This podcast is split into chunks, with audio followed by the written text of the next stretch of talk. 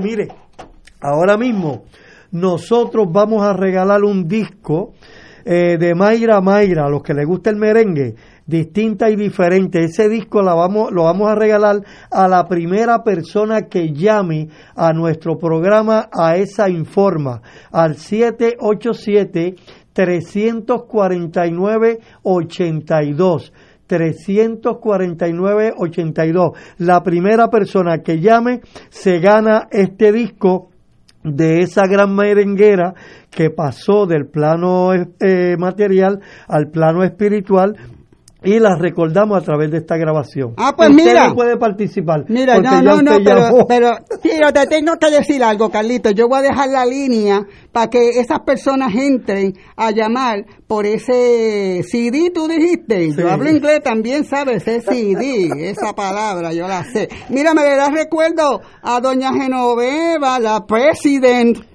¿Y usted conoce a doña Genoveva? Sí, ella sabe quién soy yo. Yo soy clara como el agua, Clara Merced, óyelo bien. ¿Y qué mensaje usted le daría a doña Genoveva que bueno, que eche para adelante, que ella es la pequeña gigante que vamos a seguir. ¿Cómo es que se dice eso? ¡Imparable! pues gracias, doña Clara. Eh, me alegra grandemente que nos haya llamado y que usted siempre escuche nuestro programa a esa informa. Gracias, doña Clara, gracias por estar en el programa de hoy. Muchas gracias. Recuerde, la primera persona que llame, ya tenemos una persona, ¿me lo puede pasar? Buenas tardes. Sí, buenas tardes. Sí, ¿con quién hablo? Ángel M. Ortega Durán. Ángel M. Ortega Durán. Don Ángel, ¿le gusta la programación que estamos presentando? Este, no, no te esté malo lo que te voy a decir, ¿sabes? ¿Me escuchas bien? Sí. Es la única emisora que yo escucho. Estoy en mi casa porque yo estoy retirado. Qué bueno, qué bueno.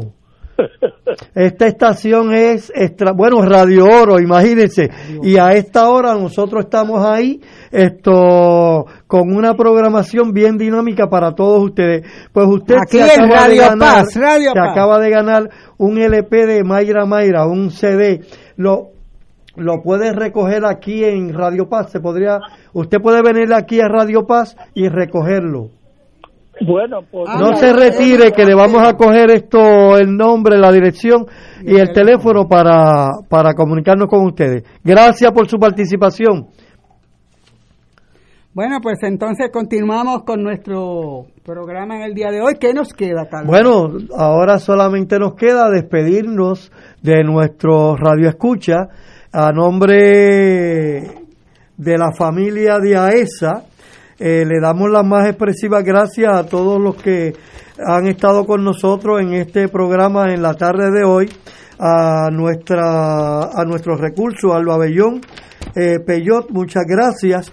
Y también le damos las gracias eh, nada menos que... A José Colón de M&M. Muy bien. Eh, ¿Tenemos una cancioncita para hoy, sí, tenemos a Pellín Rodríguez en una canción que les va a recordar a ustedes esos momentos inolvidables. Así que vamos a escuchar a Pellín Rodríguez. Buenas tardes a toditos. Nos vemos el próximo jueves.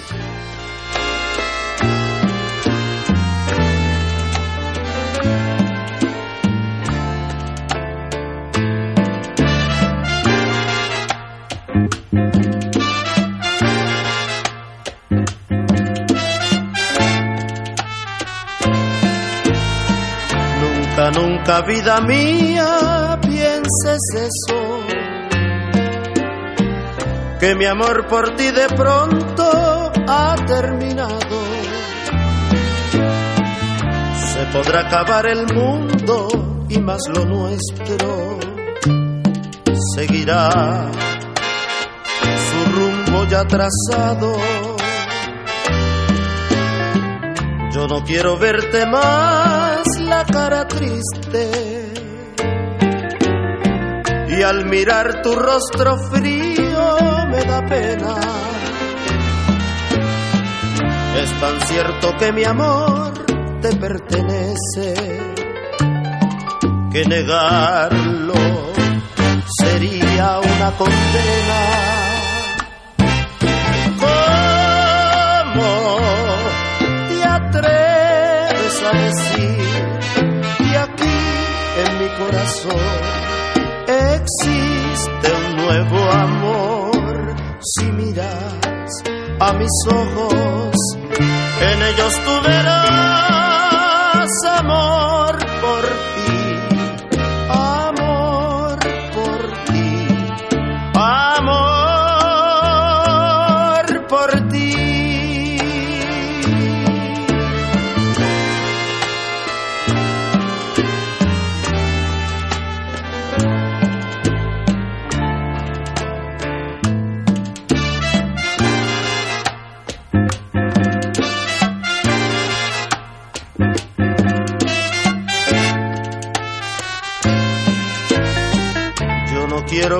más la cara triste,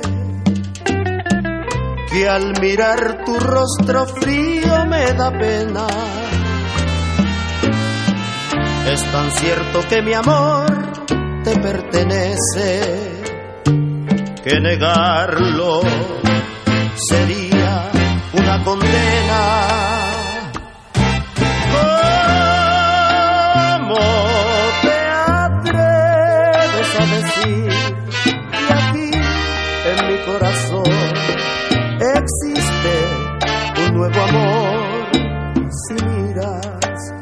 mis ojos,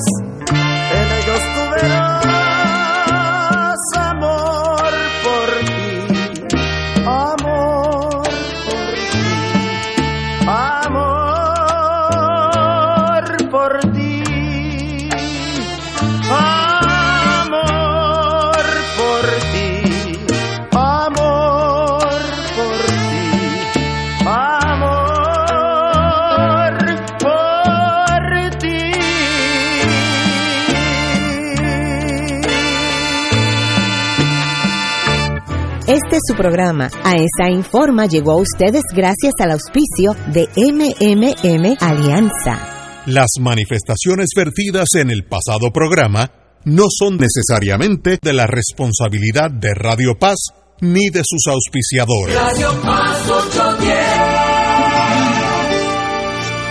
En Radio Paz 810 AM agradecemos las contribuciones de nuestros oyentes recibidas a través de ATH Móvil durante esta larga cuarentena, que nos ha permitido mantenernos en el aire a pesar de la difícil situación económica que nos ha golpeado duramente. Permanecemos a flote, pero cada vez es más cuesta arriba la misión de seguir operando este ministerio radial al servicio de nuestros hermanos en la fe y nuestra iglesia. Ahora más que nunca necesitamos de tu solidaridad. Entrando a la aplicación ATH móvil de la siguiente manera. Paso número 1, marca Pay Business. Paso 2, busca Radio Paz 810. Número 3, escribe la cantidad del donativo. Y número 4, presiona enviar. Muchas gracias por tu ayuda y mil bendiciones ahora y siempre.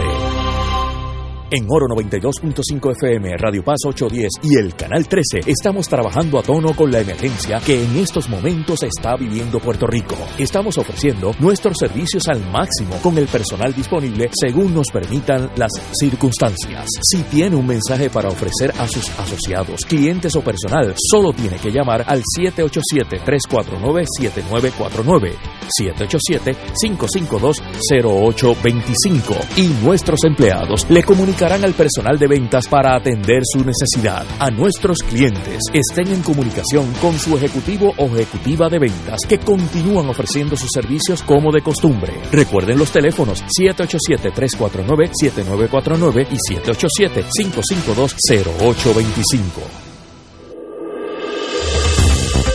Aquí la llama se enciende cada tarde a las 5 porque escuchas Radio Paz 810 AM, WKBM San Juan y retransmite en diferido WOROFM Corozal San Juan, la Casa de Fuego Cruzado, el programa de más credibilidad en la radio puertorriqueña. Esta emisora y sus anunciantes no se solidarizan necesariamente con las expresiones que escucharán en el siguiente programa. Son las 5 de la tarde, hora de escuchar Fuego Cruzado, el programa de más credibilidad en la radio puertorriqueña, en las voces de Ignacio Rivera y sus panelistas invitados con su discusión política dinámica e incisiva de los acontecimientos más importantes del momento. Fuego Cruzado comienza ahora. Amigas, amigas, hoy es un jueves, algo lluvioso. En estos días ha estado lloviendo, eh, pero no gran cosa. Mejor que si estuvieras en Dallas, Texas, donde la temperatura debe ser dentro de tu casa 22 grados. Así que mejor estamos aquí en el trópico, donde todo siempre nos sonríe. Eh, como todos los jueves, eh, tenemos al compañero Muriente a mi izquierda y a Nadal a mi derecha. Muy buenas tardes, compañeros. Muy buenas tardes, Ignacio, y a todos los que nos están escuchando. Sí, él está como Jesús, como Cristo. Como sí, sí. Pero fíjate que, que, él dice que yo estoy a su derecha, yo lo dudo. Muy poca gente está a mi derecha. con los dos ladrones, ¿verdad? Él está, a su izquierda y yo a la derecha. Bueno, oye, una noticia que acaba de salir ahora mismo, que yo creo que es para beneficio de todo Puerto Rico, eh, que Univisión Radio eh, vendió la, el canal 11 y ahora es una compañía eh, cuyo dueño es Lieberman Media Group con sede en California y va a tener los noticieros, regresan al canal 11 nuestro, donde tenían noticieros a las 12 y a las 5, va a tener más programas en vivo eh, durante el día, así que se, se va, se aleja de ser un apéndice más de un sistema nacional que era mayormente mexicano y novelas de otros países, brasileros, mexicanos, turcos, y se adentra más en lo nuestro. Así que yo creo que eso son buenas, buenas noticias. Y el líder, el jefe de noticias, alguien que todos conocemos por muchos años, el veterano Quique Cruz, que, regresa al jefe, de jefe de las noticias. Así que espero que eso sea pronto porque de verdad que el Canal 11 había caído en un letargo, como si como ya no, no eran casi ni relevantes en Puerto Rico.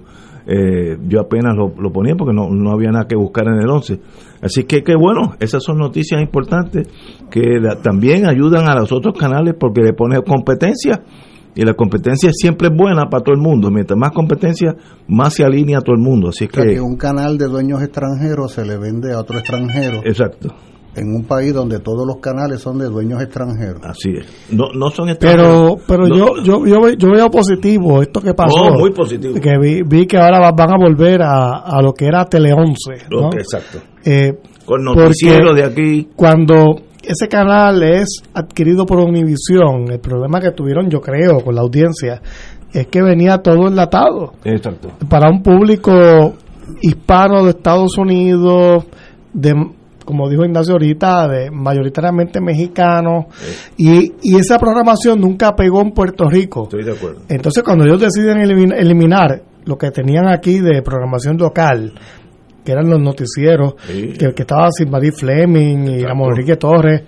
de repente ese canal deja de existir, ¿no? Este, eh, y digo, oye, Ah, intentaron resurgir y todavía está bien el, programa de jugando pelota dura, etcétera, pero la realidad es que ese canal dejó de existir cuando eliminaron lo local.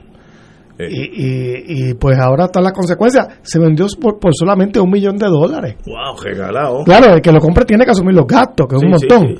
Pero eso es regalado. Eso es regalado. Eh, eh, para un canal como ese, ¿no? O sea, y, y, y le da uno una idea de, de cómo colapsó eso, ¿no? Había un dicho en Estados Unidos, yo lo oí por primera vez en Texas, que ese español genérico en Estados Unidos le llamaban Univision Spanish, que era un, un español como de ellos mismos, eh, cubanizado en Florida, mexicanizado en México, en esa frontera. Entonces era un español genérico que le llamaban Univision Spanish. Ellos son dueños también de WKQ Radio. No sé. Pero Kaku tiene programación local. Eh, el programa fue, el, programa, el programa de ellos fue enlatarlo de televisión. Tú quieres decir nacional. Bueno, nacional, estoy de acuerdo ahí. Entiendo lo que dice, pues yo no, nacional. Yo no, eh, pero, eh, pero, pero, Radio es, también es de dueños extranjeros. Sí, pero es, una división, pero, pero la programación es de aquí, ¿no? Eh, eh, el canal de, televisión era todo enlatado. en Doluca Q Radio no hay nada enlatado, es todo aquí. Claro, hay un agravante del enlatamiento, porque lo de programas enlatados no es nuevo en la televisión puertorriqueña es que hay un agravante y es que es enlatado, eh, ahora digo yo, con una variedad de programas extranjeros. Extranjeros de verdad, Oye, pero no solo, no solo, porque yo no tengo ningún problema con un programa hecho en Alemania que sea un buen programa, ¿no? O sea, por favor, eh, no es un problema de chauvinismo, ¿no? Y, hay novelas turcas muy buenas o sea, no hay duda de eso yo, soy el primero yo soy el primero que, que prendo para ver programación de otros países que sea de calidad. El gran problema es la extremadamente baja calidad de mucha de esta programación no eh, entonces realmente es una desgracia eh, ver la televisión en Puerto Rico y casi lo único que de alguna manera uno muchas veces ve son los noticieros y si acaso no este, y alguno que otro programa, pero honestamente no, la oferta, la oferta de la televisión es, precaria, y no solo en este canal que estamos hablando, en general.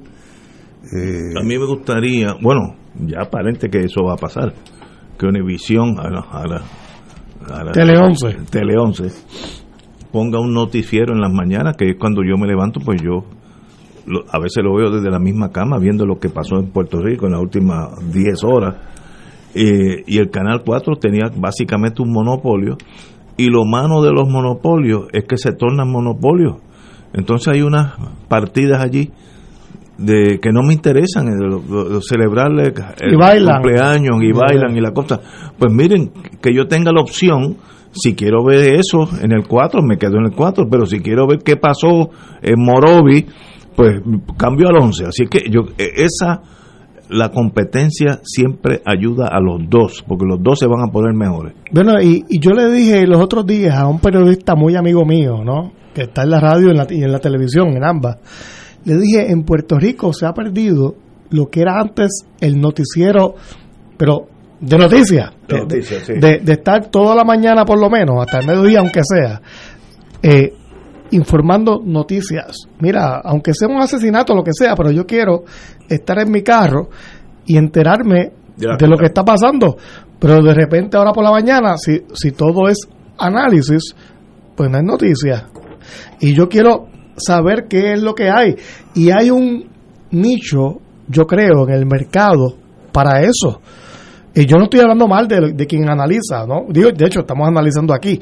Pero creo que por la mañana, sobre todo, el que está en el carro no quiere escuchar necesariamente tanto análisis, sino también noticias. Y eso como ah, que se ha como que se ha perdido. Pero tienes algo, tienes algo interesante, porque ahora esos llamados analistas son vendedores de carros, vendedores de colchones, son vendedores de lo que sea. Tú sabes, de repente te están hablando del gran problema que está ocurriendo en la economía del país y te dicen, hablando de economía, esta es la oferta que tiene fulano de tal, de tal carro y más cual, y el, y el matre tal que le da esa garantía y cuesta tanto, y volvemos al análisis de lo serio, entonces tú no sabes cuándo es un mero anunciante de colchones o, o carros usados. Ese es un sistema de mercadeo. Eso, esto es una obscenidad. Pero que es mucho más efectivo que si tú haces un comercial solo. Mucho más. En una conversación como ahora, si yo empiezo a hablar de... Eso lo descubrieron las agencias de publicidad, descubrieron, se dieron cuenta de la credibilidad de un alegado analista. Bueno, Dentro de esa conversación tiene más Si fulano dice que el carro tal del dealer car es bueno, debe ser bueno, Exacto. Pero yo, si, si menospreciar ¿verdad? A las personas que, están ahora en la radio. Claro, si, o sea, si menospreciar a los que están por la mañana, que son todas personas excelentes, excelentes todos. Eso es correcto. Pero hace falta un nicho en la radio y, en, la, en la televisión. Yo me acuerdo cuando yo era teenager y cuando iba para la universidad, cuando era adolescente, a mí me encantaba poner a Kaku y estaba siempre Ramón S. Olivencia o Emilio Quintana. Eh, y lo digo yo, que soy amigo y me encanta y tiene la mejor audiencia Rubén Sánchez. No estoy diciendo porque no, yo no digo quiten a Rubén al, contrario. Él tiene eh, el mejor programa de por la mañana eh, pero el problema pero pero falta la cosa de la noticia, ¿no? Esto es eh, eh, que me den los hechos y luego eh, yo sí sí o combinarlo pero como yo que eso yo yo tengo ahora ante ese vacío por la mañana cuando el canal 4 comienza a poner cosas que no son noticias hay un montón de cosas que no son noticias pero prime hour para noticias yo cambio a CNN en, inglés porque en ese momento están dando las noticias sin casi sin sin comerciales, crudo. Bueno, entonces yo me levanto a las 7, 7, 7 y media me voy a... Y ahí puedo ir a todo el mundo disertar sobre lo que quieren, pero ya yo sé básicamente si hay una revolución en África, lo que sea, lo básico, si hubo un, un cataclismo como pasó en Texas, eso es importante. Y yo creo que el, volver el Tele 11 aquí es para beneficio de todos nosotros. Y Quique Cruz, que sabe de eso toda una vida. Es un veterano, eso es. Le lo deseo lo mejor. Gran persona. Muy buena persona y un muy competente en ese mundo. Vamos a una pausa y regresamos. Oye, le han dicho la estadidad que no va. Eso no puede ser verdad. No es verdad. No. Fuego Cruzado está contigo en todo Puerto Rico.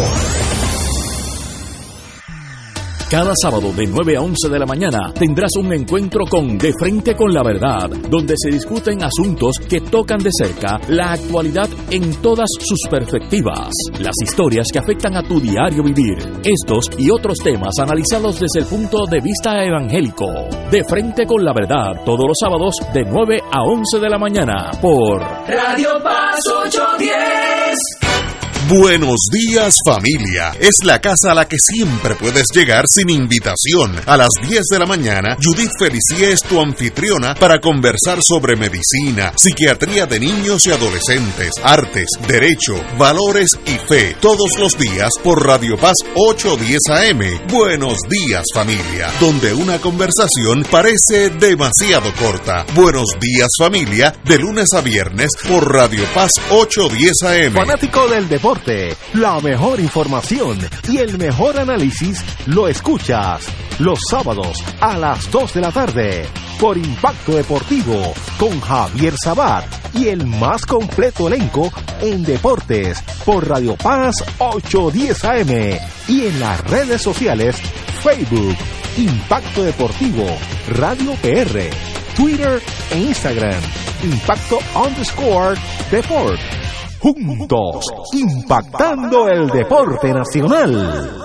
Saludos familia de Radio Paz, mi nombre es Jafet Marrero. Y yo soy Eric Rosario. Ahora puedes escucharnos todos los sábados a la 1 pm en Podcalizando. La conversación que no tuviste después de misa. Un programa para toda la familia. Búscanos en las redes sociales como Influenzando. Y recuerda, hagamos viral a Jesús. Y ahora continúa Fuego Cruzado. Regresamos, amigos y amigas, Fuego Cruzado. Bueno, hoy sale la noticia más en detalle. Ayer estaba, como diríamos en inglés, skimpy, en pedacitos nada más. Pero hoy está la noticia en todo su gloria o tragedia. El senador Charles Schumer, líder de la mayoría en el Senado, así que no es Chencho Pérez, reafirmó, reafirmó su oposición a un proyecto que avance la propuesta de convertir a Puerto Rico en un Estado y expresó su claro rechazo a medidas como la Ley 22 que convierte la isla en un paraíso fiscal para millonarios. Eh, Schumer, que estaba en Nueva York ayer, le dijo, estaba hablando ante los congresistas demócratas Richie Torres, y el presidente del condado de Bronx, Rubén Díaz, todos puertorriqueños, que no favorece echar hacia adelante un proyecto pro estadidad. Cito al, señor senador, no favoreceré un proyecto pro estadidad hasta que enderecen las cosas. Nos está diciendo que enderecemos la economía. Eh, eh, como todos saben, eh, Schumer ha indicado que con un mero 52.5 de los votos no reflejó fuerte consenso hacia la estadidad. Yo creo que tiene razón, lo dije aquí al otro día, pero Schumer me está alcanzando a mí meses después. Compañeros. Bueno, Ignacio, mira, eh, sobre ese comentario no, es sorpresa, porque comentarios parecidos han llegado incluso de, de Marco Rubio, el senador de la Florida, republicano.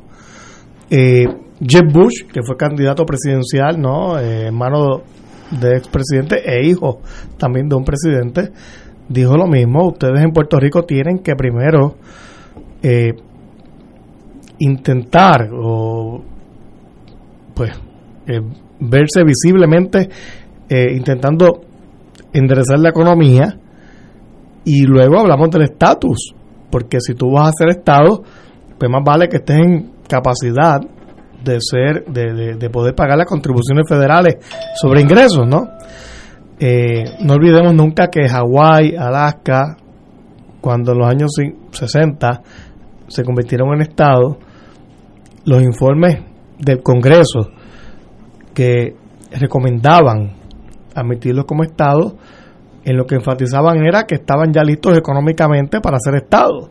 En el caso de Alaska era un poco particular porque el 90% de las tierras de Alaska son propiedad del gobierno federal, eso es muy distinto. En el caso de Hawái, pues eh, se enfatizaba en que ya Hawái per cápita aportaba más al Tesoro de los Estados Unidos que más de la mitad de los estados de Estados Unidos. Y además de que más de la mitad de la población ya eran estadounidenses. Los, nativos de Hawái ya eran minoría, ¿no? Cuando Hawái se convirtió en estado. Así que la, la, las circunstancias eran muy distintas a las de Puerto Rico, eh, donde pues, pues luego de tantos años, de, de, de, de más de un siglo, eh, todavía aquí la gente mantiene un arraigo a su cultura, eh, eh, sí hay una afinidad, un, un arraigo bastante grande a la cuestión de la ciudadanía estadounidense, no se puede negar, ¿no? Yo, yo lo he dicho bastante en este programa, eh, más de la mitad o el 90% de las familias en Puerto Rico tienen a sus familiares en los Estados Unidos. La gente es parte del sistema de seguro social, del Medicare. Eh, hay unos vínculos que son muy difíciles de romper, ¿no? Pero eh, todavía en Puerto Rico no hay consenso sobre el estatus a pesar de todo eso. Y, y Schumer, pues, hace esos comentarios, yo creo que conociendo todo esto, y, y bueno, él habla también de la ley 22, ayer lo mencionamos, está en contra de ella, pero a la, misma vez dice, bueno, pues ustedes tienen que recuperar su economía para poder ser Estado, que, es a lo que vine, ¿no? A lo que, lo, que he estado diciendo, que, que siempre ha sido un requisito pero a la misma vez entreguen o eliminen de las pocas cosas que han estado funcionando en Puerto Rico, aunque no sea bonita, la ley 22 no es que sea una ley bonita, pero es de lo poco que ha creado empleo en los últimos 10 años. Y entonces, pues si yo elimino eso, pues entonces estoy en peor posición para ser Estado, porque la economía se deteriora, ¿no?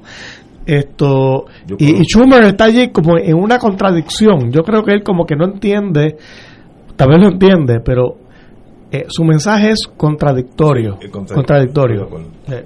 Porque si, si la economía aquí se deteriora, pues más lejos, más lejos estaremos de ser estados, ¿no?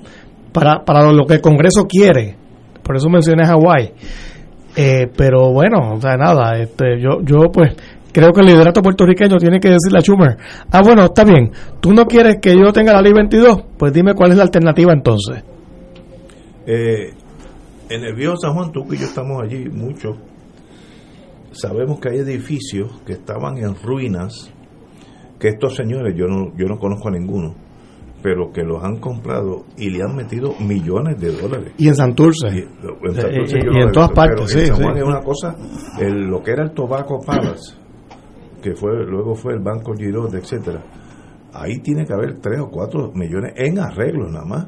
Y hay varios por la al frente, por la no, la Tetón, la otra que le da que, y que, tú ves que hay dinero corriendo, pues y que la ley bueno para nosotros. Y que la ley 2022, Ignacio, ¿verdad? No te quiero interrumpir. Eh, ya, ya generan en Puerto Rico más de 25 mil empleos. Que no estamos para perderlo. Bien pago. Y no estamos para perderlo. compañeros murieron.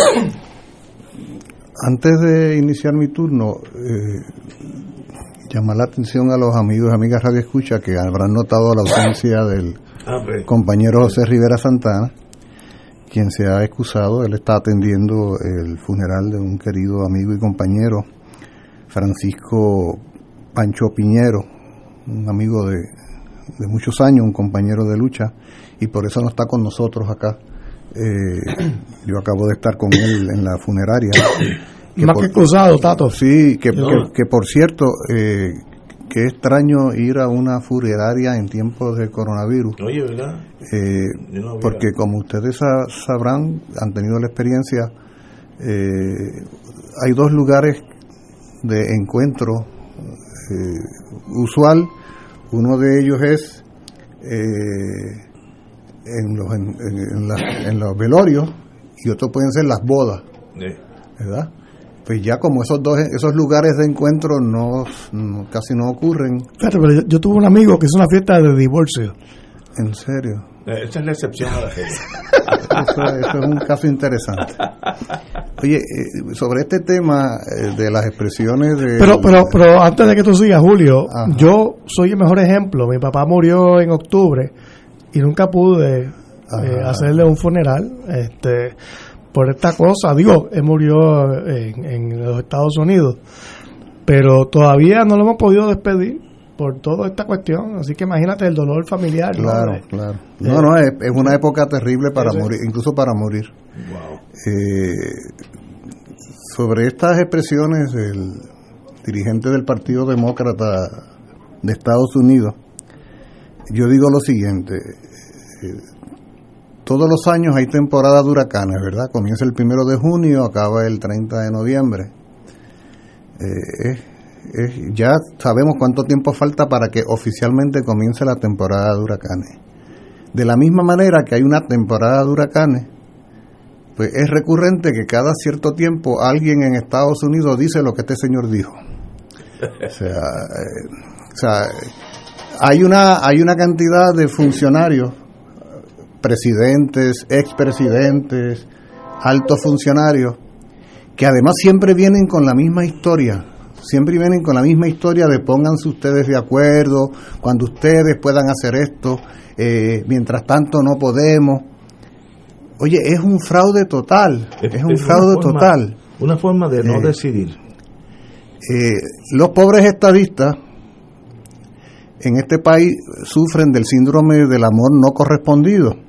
Y, y, entonces están viven una angustia terrible porque de repente resulta que aquellos a quienes ellos aman los desplantan así de esa manera tan categórica yo escuchaba a, a Charlie Rodríguez quien es el flamante presidente del Partido Demócrata de Estados Unidos en Puerto Rico y, sonaba patético, ¿no? Sonaba patético ese de que yo te quiero como quiera aunque tú no me quieras, porque yo sé, porque yo sé que algún día tú me vas a querer, como como en las telenovelas de Univisión.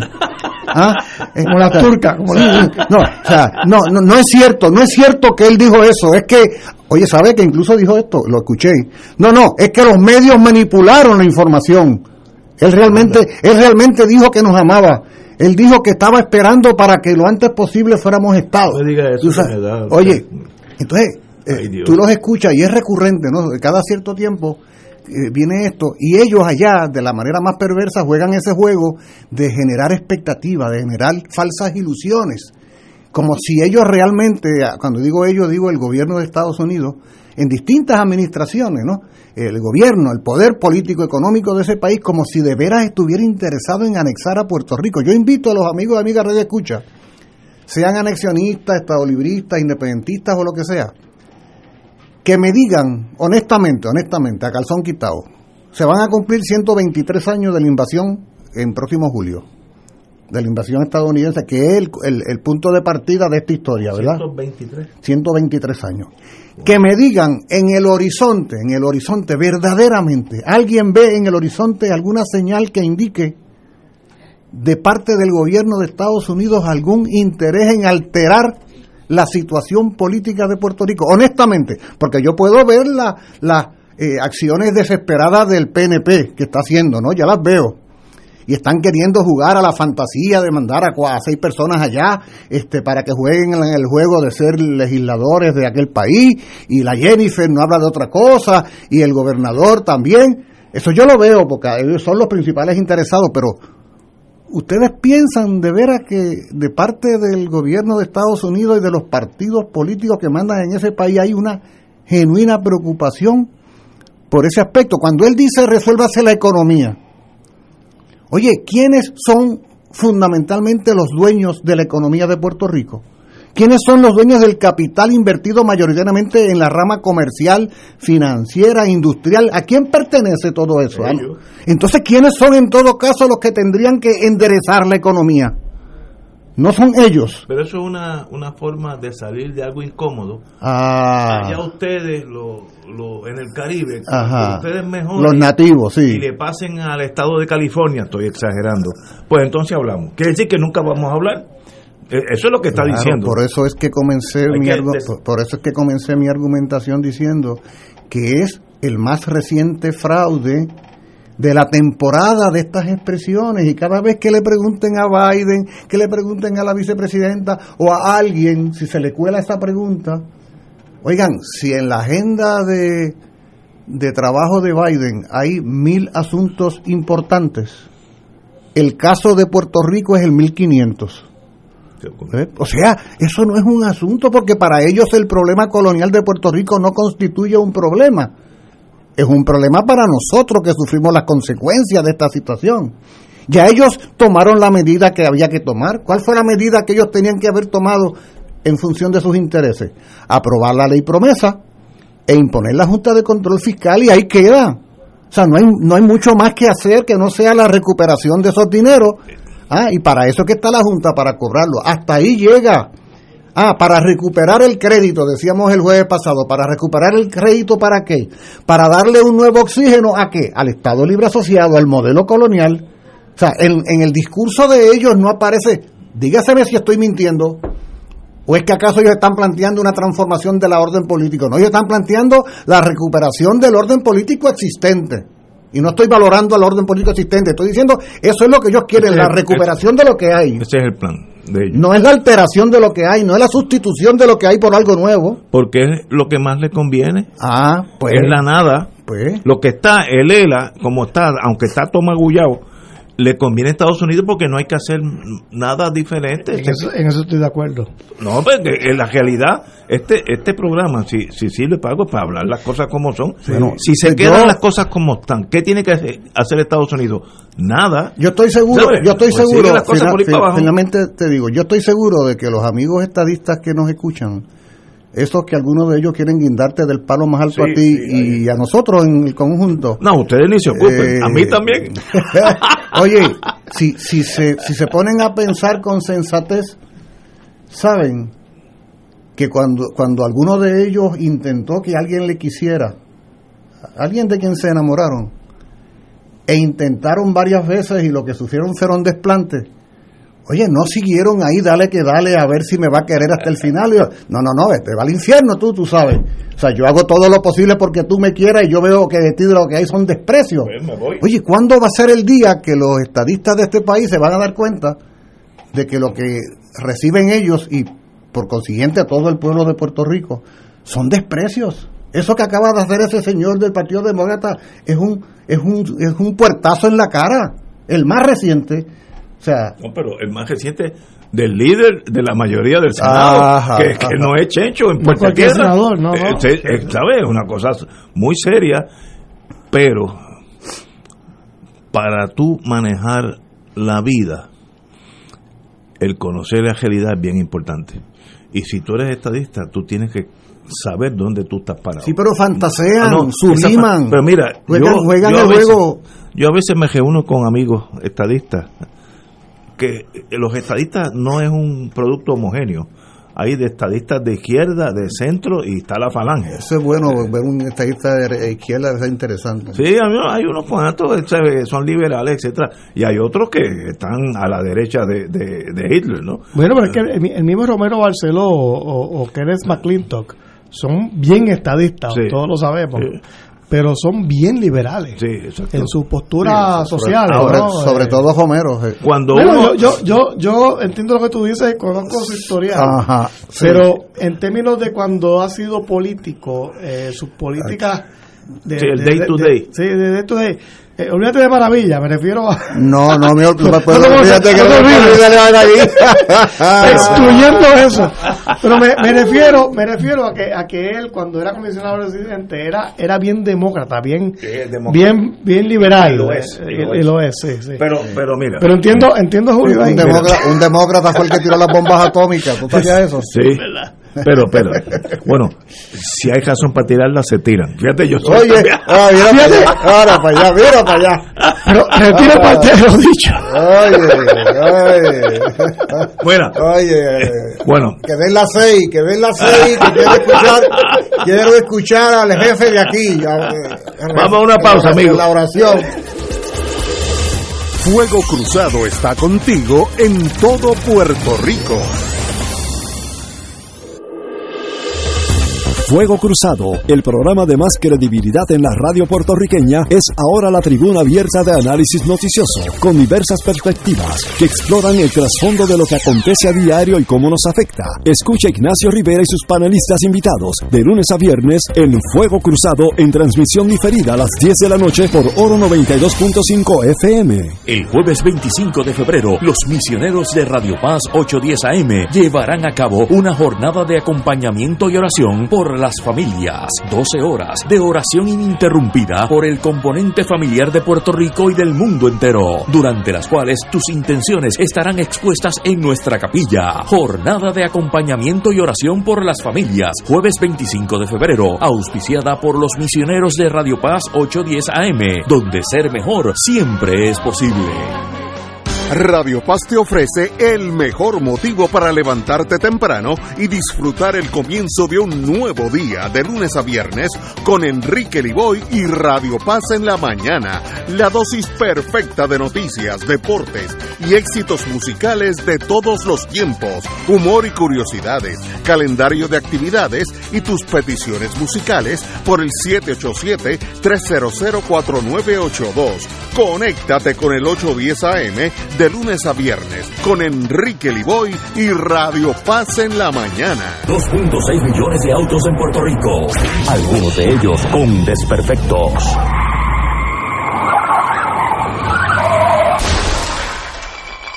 Autocontrol. Tu carro. Tu carro. Tu mundo. Lunes a viernes a las 11 de la mañana por Radio Paz 810 AM. Y ahora continúa Fuego Cruzado.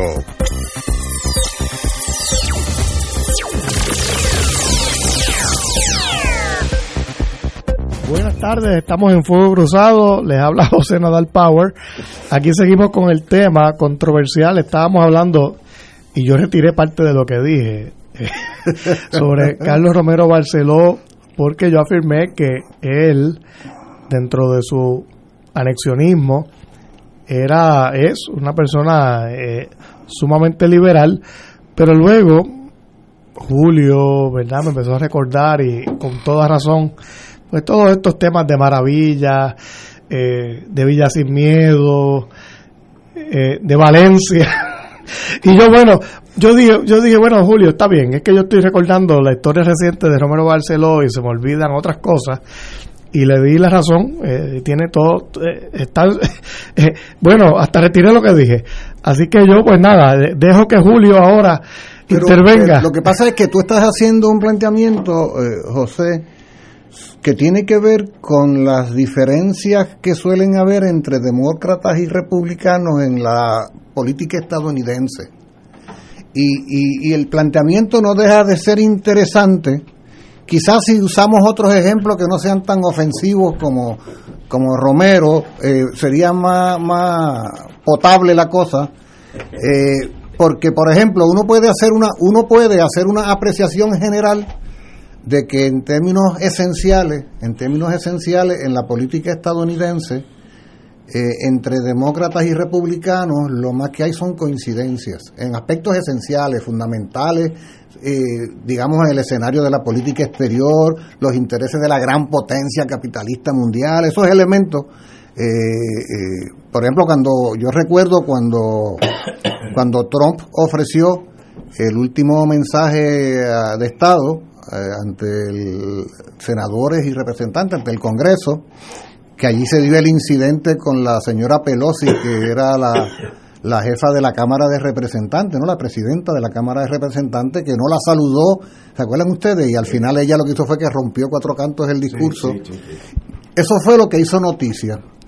A mí sí me llamó la atención algo. Yo estuve, yo fui, yo observé eso, me, me, tiré al cuerpo, como quien dice, ese, ese proceso, y observé algo bien interesante y fue la enorme cantidad de veces que hubo aplausos de la totalidad del Congreso al discurso de Trump, incluyendo numerosas ocasiones de aplausos de pie, donde demócratas y republicanos se levantaban a aplaudir algún planteamiento de tipo militar, de tipo político, sobre, sobre Venezuela, el, el, militar que llegó de Afganistán, elementos esenciales al Estado poderoso, ¿no?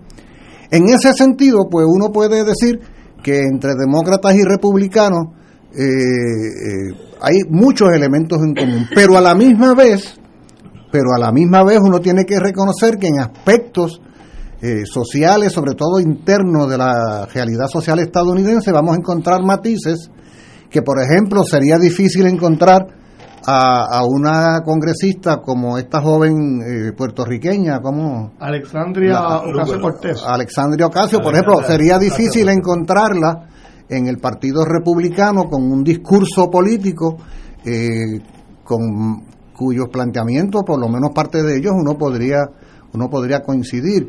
¿Sabes qué? Yo estuve, estuve, Pero que ella, ella ha manifestado que apoya la estadidad, porque aclaro eso porque ella es eh, tiene un discurso muy eh, simpático a veces y la cosa, ah. pero ella viene con una mentalidad distinta a la, a la, de puertorriqueño que vive aquí. Claro, porque se parte de, claro. porque se parte de la idea de que aquí hay un problema de derechos civiles eh, eh, conculcados a ciudadanos estadounidenses y que la única manera de resolverlo, que es un poco el discurso de Roselló González ante la OEA, ¿te acuerdas que él iba ese, con ese reclamo? Que lamentablemente muchos demócratas han ido adoptando, ¿no? Y que no tiene nada que ver, porque esto no es un problema de derechos civiles, esto es un problema entre dos pueblos, entre dos nacionalidades, un problema político en su esencia. De, libre determinación. exactamente. Entonces, pero lo que voy a es que he estado haciendo unas lecturas para un ensayo que estuve produciendo, porque es que yo no sé si yo lo comenté la semana pasada, que me topé con este ensayo en la revista National Geographic, que hablaba de que en Estados Unidos hoy día, en 34 estados de Estados Unidos, más en Washington DC, al día de hoy, hay por lo menos 1940 monumentos, estatuas, eh, edificios, escuelas, avenidas, calles, eh, bases militares, parques bautizados con fechas o con nombres de los confederados, o sea, los del sur, los esclavistas. O sea, se reivindica a los esclavistas, los que rompieron ese país y provocaron una guerra que tuvo como consecuencia la muerte de medio millón de personas. ¿ah? Eh, y de cómo eh, eh, todo esto ha hecho crisis a las situaciones raciales que se han dado en ese país. Pero me llamó la atención algo. Dice, las los dos estados donde hay mayor beligerancia supremacista son Mississippi, a uno no le extrañaría que Mississippi fuera uno de esos estados del... y Montana. Donde ¿Y dónde queda Montana? Al norte. ¿Y a dónde asesinaron a Floyd? ¿A dónde lo asesinaron? En Minnesota, que queda al norte. Bien al, norte. ¿Ah? Bien al norte. ¿Qué quiere decir esto? Que la problemática racial, la problemática social, ideológica, de la cultura de la supremacía y demás, no es un asunto del sur, estrictamente.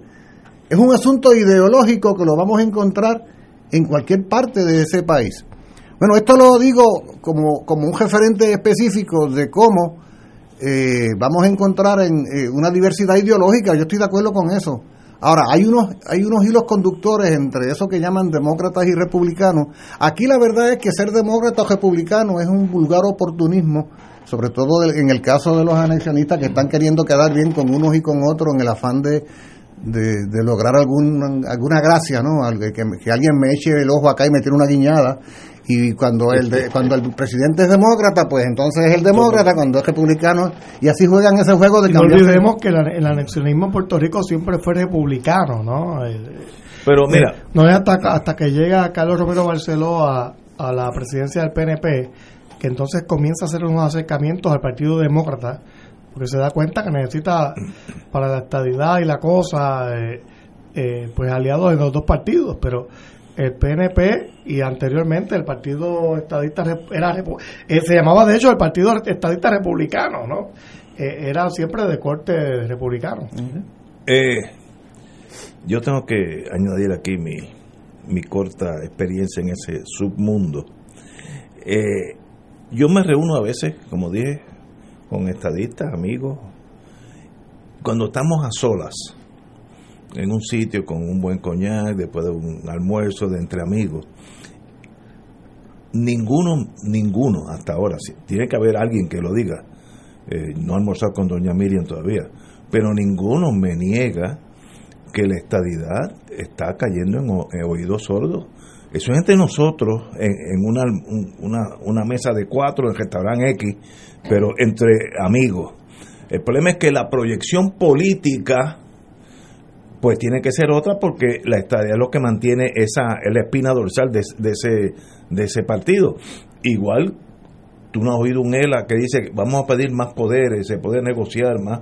Pues, sabemos que eso es, eso es una ilusión pero hay que mantenerla, porque si no la mantiene, entonces ¿qué, queda, qué queda de Lela? Pues nada. Así que eso es más bien el, el discurso político partidista y el análisis en privado son dos cosas diferentes. El estadista, eh, digo, estoy hablando de la gente pensante. El estadista pensante sabe y lee el periódico y mira, si yo, por, por fanático que sea, sé que el presidente el líder senatorial del Senado, que es mayoría, que es demócrata, dice, no me hablen de estadidad. ¿Qué quiere decir eso para Rivera? Pues lo que acaba de decir Schumer, no me hablen de estadidad. Eso es así, Ana, pero yo no puedo decir eso públicamente. No, la estadidad, yo he oído políticos diciendo la estadidad viene este cuatrenio. Y hay que decirla para el otro cuatrenio, decir, no, ahora es que viene. Ya, ya van ocho entonces, no nos equivocamos, pero esta sí, ya van 12. Y el partido sigue ganando localmente y hay una cuestión práctica de la vida.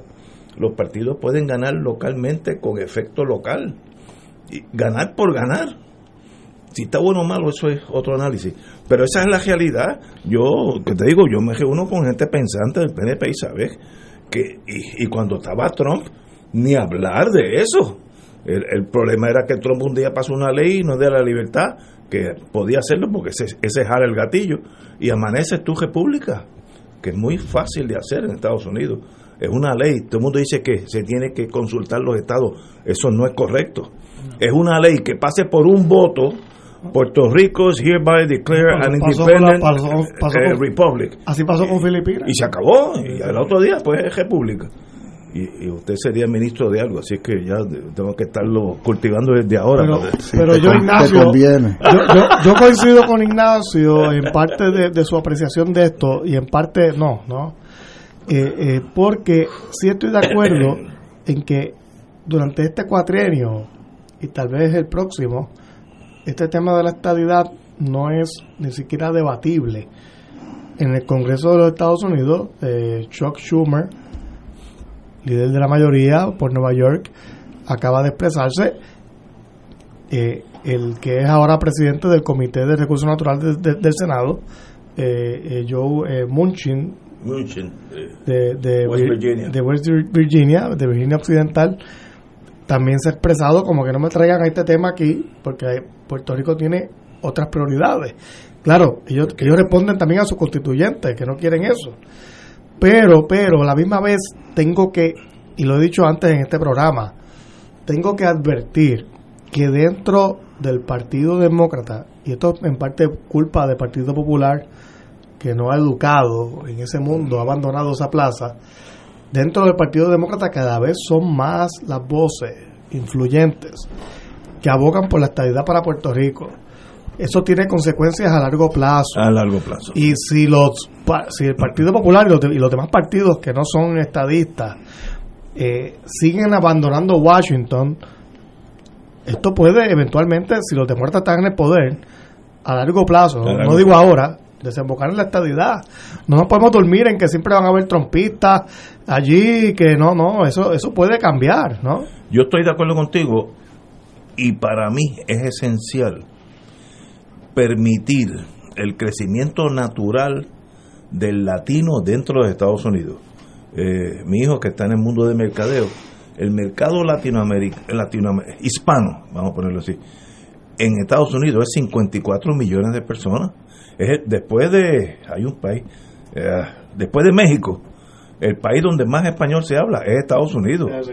Así que si tú dejas que ese 54 se torne 80, pues hay, hay más receptividad a un país hispanoparlante porque ellos son eh, en, en Texas, todos, sobre todo esos pueblitos al sur de Dallas, que son un montón, y ciudades como ya los hispanos son alcaldes, jefes de la policía, que hace 50 años eso era imposible de concebir, imposible, ya parte, eh, como las elecciones allá, el, sistema electoral es diferente.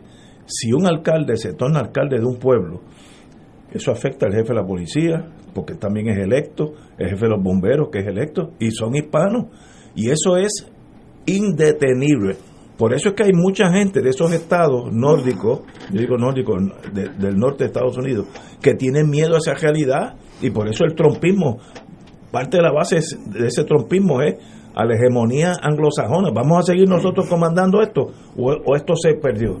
Y ahí se puede ir surfing de estadidad en Puerto Rico a largo plazo.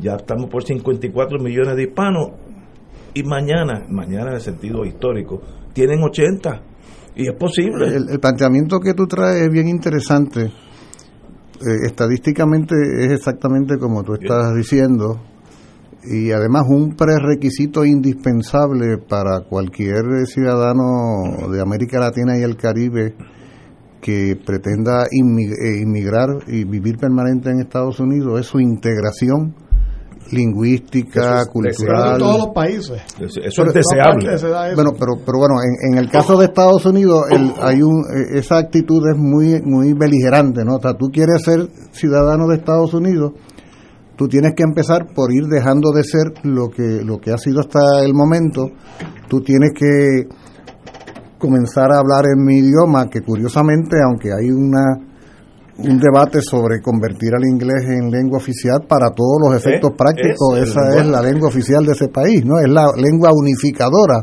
eh, culturalmente. unificadora de un sí. Entonces, ¿qué pasa? Es cierto lo que tú estás planteando de que ese proceso integrador, ¿ah? esa, esa, esa, esa licuadora acelerada que está todo el tiempo, procesadora, ¿no? Es cierto que en un corto plazo se da un proceso de norteamericanización del inmigrante. Mira el caso de la vicepresidenta. O sea, la vicepresidenta es inmigrante de primera generación. ¿Ah? O sea, su padre es un ciudadano de Jamaica, una ex colonia británica, y su madre es una inmigrante de la India, otra ex colonia británica. Y que ambos lo llevaban, ¿Ah? tanto su madre la, la, llevaba de niña a la India y su padre la llevaba a Jamaica. O sea que ella... Tiene raíces. Ellos, ellos le, le, inculcaron eso. Sin embargo, eh, mira cómo se da el proceso acelerado de integración de esa ciudadana hija de India y de jamaiquino ¿ah? a la sociedad, a la cultura, a la idiosincrasia estadounidense, al punto de que se integra sin dificultad en la vida social, política, al punto de llegar a la vicepresidencia de Estados Unidos. ese caso, el caso de la vicepresidenta, es un caso que puede utilizarse como, como modelo de lo acelerado que puede ser el proceso de integración cultural racial en una generación. Ella es, ella es, ella es hija de primera generación. Bueno, el caso de Puerto Rico ha sido muy interesante porque ha habido una resistencia muy grande eh, de parte de la población puertorriqueña en Estados Unidos y claro que ha habido ese proceso de integración y asimilación, pero se mantiene eh, una efervescencia nacional puertorriqueñista de identidad, etcétera. Eso no quiere decir que estamos vacunados contra ese proceso. Ahora, sería interesante entonces ver de manera comparativa cómo se da ese proceso de integración de ese mundo que tú llamas y allá llaman hispanos ¿verdad? De manera genérica, con la realidad cultural, lingüística y social en Puerto Rico. O sea, en el caso de Puerto Rico también se está dando un proceso de asimilación eh, que se asemeje, que se parezca eh, o que corresponda con ese proceso que se da en Estados Unidos o en el caso de Puerto Rico, eh, aun cuando hay lógicamente una influencia enorme de parte de, de, todo lo que es estadounidense, se mantiene eh, una espina dorsal eh, puertorriqueñista, latinoamericana o caribeña o todo lo demás.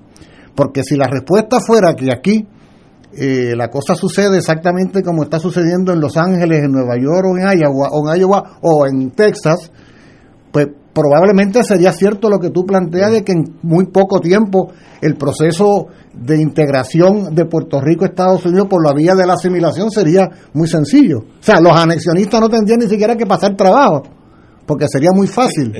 un caminar eh, sencillo. a mí, por ejemplo, la, el, tratando de buscar una respuesta a eso, yo miro las cifras de la consulta esta que, que los anexionistas impusieron en noviembre yo he escuchado a dirigentes anexionistas de estos fotuteros de la radio hablando de la abrumadora victoria obtenida a favor de la estadidad que nos da derecho a esto, la contundente. Entonces yo digo, oigan, y yo digo, primero 52 a 48 en ninguna liga es abrumador. Pero no habían sacado 95 hace cuatro años. Oye, 52, 52. Ahora bajó 40%. Sí, ajá. no, ellos se olvidaron de la etapa anterior. Pero entonces fue abrumadora victoria 52 a 48. Y entonces pierden de vista de que el universo que participó en ese proceso fue apenas el 52% de los inscritos. O sea, el, el partido que ganó fue el de los abstenidos, que sacó un 48%. Eh, por lo tanto, me da la impresión eh, de que esa preocupación que tú planteas, que es válida, sin embargo, eh, Puerto Rico no es Estados Unidos en ese sentido. No lo es en muchos otros, pero en ese sentido Puerto Rico no es Estados Unidos y nosotros no somos el equivalente a los inmigrantes hispanos en Estados Unidos. Si, fuéramos... no lo somos porque aquí somos mayoría y porque además culturalmente vivimos en nuestra tierra aquí. Pero además cultural socialmente espiritualmente y demás generamos nuestra propia personalidad totalmente distinta a la de ser un inmigrante. Oye yo tuve la experiencia de vivir eh, los únicos seis meses que yo he vivido en Estados Unidos en una ocasión como profesor de intercambio en Nueva York eh, para mí fue una experiencia muy aleccionadora eh, porque tuve la oportunidad de, eh, relacionarme con cierta frecuencia con puertorriqueños de Nueva York, a quien yo en mi vida política siempre había reivindicado como la otra parte de la nación y pues, mi pueblo, ¿no? Mi pueblo. Además, yo nací en Brooklyn Sí, porque mis padres emigraron y. Con, un empujón por ser presidente. Y se querían mucho y. Nadie sabía eso. Ah, no, ¿cómo que no? Todo el mundo lo sabe. Ciudadano de primera. Sí, sí, se puede votar y todo Me trata, me trata con. Me trata con respeto, me trata con respeto. No, mis padres eran muy jóvenes y emigraron como tantos miles otros, como se querían un montón y hacía frío en octubre. Este, pues me concibieron y vine a nacer en junio del 51 pero después regresaron y viví toda mi vida acá. Y la siguiente vez que tuve la oportunidad de estar allá un tiempo así extenso fue ese semestre en Hunter College, allí en Nueva York, y relacionarme con más frecuencia con los boricuas de allí. Y yo confieso que con todo el respeto que uno le tiene a la boricuada, ¿no? y con todo el aprecio y la consideración, y, y el hecho de que son nuestros compatriotas, no hay duda, no hay duda de que tú formarte desde la niñez, la adolescencia, la adultez en otro país crea otra realidad cultural. oh, sí, sí, sí, Y tú te das cuenta de cómo inevitablemente en ese proceso se va dejando de ser para hacer otra cosa. Oye, cuando yo llevaba una semana allí, me di cuenta, no había internet y eso todavía, me di cuenta de que yo no podía seguir el resultado de los juegos de la serie de béisbol, que era octubre, noviembre. Yo no podía seguirlo porque no tenía dónde buscar la fuente. Y me iba yo destetando, destetando de la realidad puertorriqueña de la manera más...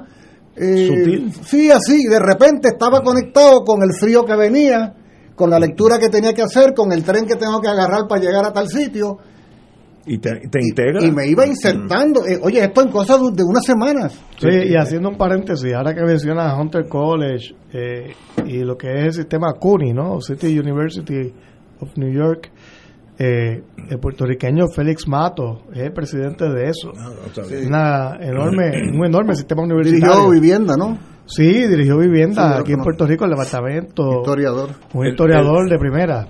El, una de las cosas, vamos, vamos a asumir que nosotros eh, somos maquiavélicos. Oye, perdóname, otra cosa hubiera sido, disculpe, esto último, otra cosa hubiera sido si en esta consulta de noviembre el resultado hubiera sido 80-20. Ya, eso es otra cosa.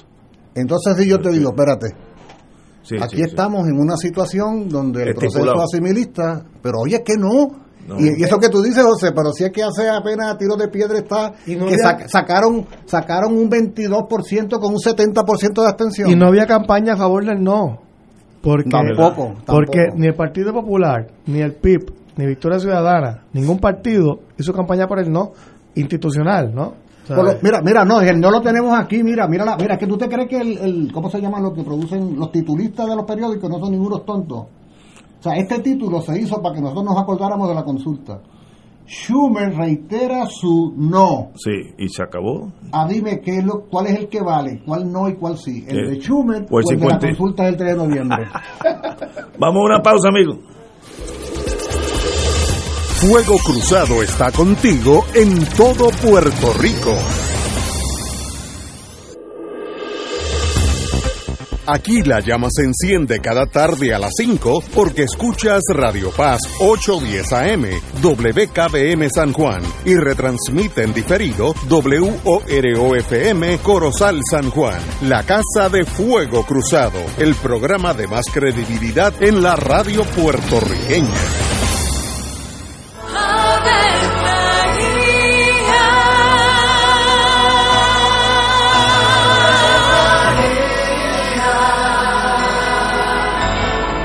El ángel del Señor anunció a María. Y ella concibió por obra del Espíritu Santo. Dios te salve María, llena eres de gracia, el Señor es contigo. Bendita tú eres entre todas las mujeres, y bendito es el fruto de tu vientre Jesús. Santa María, Madre de Dios, ruega por nosotros pecadores, ahora y en la hora de nuestra muerte. Amén. He aquí la esclava del Señor. Hágase en mí según tu palabra. Dios te salve María, llena eres de gracia, el Señor es contigo. Bendita tú eres entre todas las mujeres y bendito es el fruto de tu vientre Jesús. Santa María, Madre de Dios, ruega por nosotros pecadores, ahora y en la hora de nuestra muerte. Amén. Y el Verbo se hizo carne. Y habitó entre nosotros. Dios te salve María, llena eres de gracia, el Señor es contigo. Bendita tú eres entre todas las mujeres, y bendito es el fruto de tu vientre Jesús. Santa María, Madre de Dios, ruega por nosotros pecadores, ahora y en la hora de nuestra muerte. Amén. Ruega por nosotros, Santa Madre de Dios. Para que seamos dignos de alcanzar las promesas de nuestro Señor Jesucristo. Oremos. Derrama, Señor, tu gracia sobre nosotros, que por el anuncio del ángel hemos conocido la encarnación de tu Hijo, para que lleguemos por su pasión y su cruz a la gloria de la resurrección por Jesucristo nuestro Señor. Amén. Gloria al Padre, al Hijo y al Espíritu Santo. Como era un principio, ahora y siempre, por los siglos de los siglos. Amén. El próximo jueves 18 de febrero se llevará a cabo el primero de tres encuentros virtuales como introducción al pensamiento del Papa Francisco. El mismo será ofrecido por el doctor Luis O. Jiménez, profesor de Teología Sistemática de la Pontificia Universidad Católica de Puerto Rico, titulado Estilos de Pueblo de Dios y Principios para Construir los Pueblos. Una reflexión desde la Evangelica Audium. Este foro comenzará a las 7 de la noche hora de Puerto Rico el jueves 18 de febrero y debe acceder a la siguiente dirección http dos puntos diagonal diagonal bit.do diagonal f n mayúscula u u mayúscula v. Una vez la persona se registre recibirá por correo electrónico email el enlace para ver el evento. Evento libre de costo. Y ahora continúa Fuego Cruzado.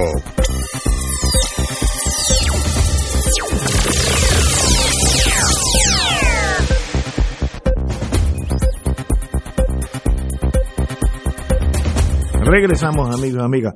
Tengo algo que indicar. Eh, el análisis del compañero Muriente es correcto en el sentido de que cuando llega un mexicano, cruza la frontera, aunque sea ilegal o legal, irrelevante, hay un proceso de integración que, que con el primero salió de México, ya no está en México, se integra y consigue un trabajito en Arizona, pues Arizona no es México.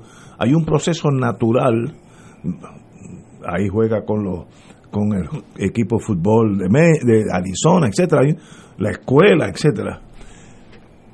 Y es una minoría que desea integrarse, tiene inconscientemente esa meta, una brújula que dice, para yo aquí triunfar tengo primero que hablar inglés, integrarme eh, y ser un americano más, que es hasta conveniente para los Estados Unidos. Eh, Puerto Rico no se da ese fenómeno, primero es una isla muy grande, tiene mucha población, y el sistema educativo, y eso es lo que quiero subrayar, el sistema educativo forja una nación. Si tú quieres hacer de los puertorriqueños franceses, cámbiate mañana por la mañana, cuando, se, cuando las clases se reanuden, que sea todo en francés, y dale 40 años. Y somos franceses, porque detrás del lenguaje vienen las costumbres, viene la comida, viene todo. el lenguaje es como, como una flecha que trae mucha, mucho peso detrás.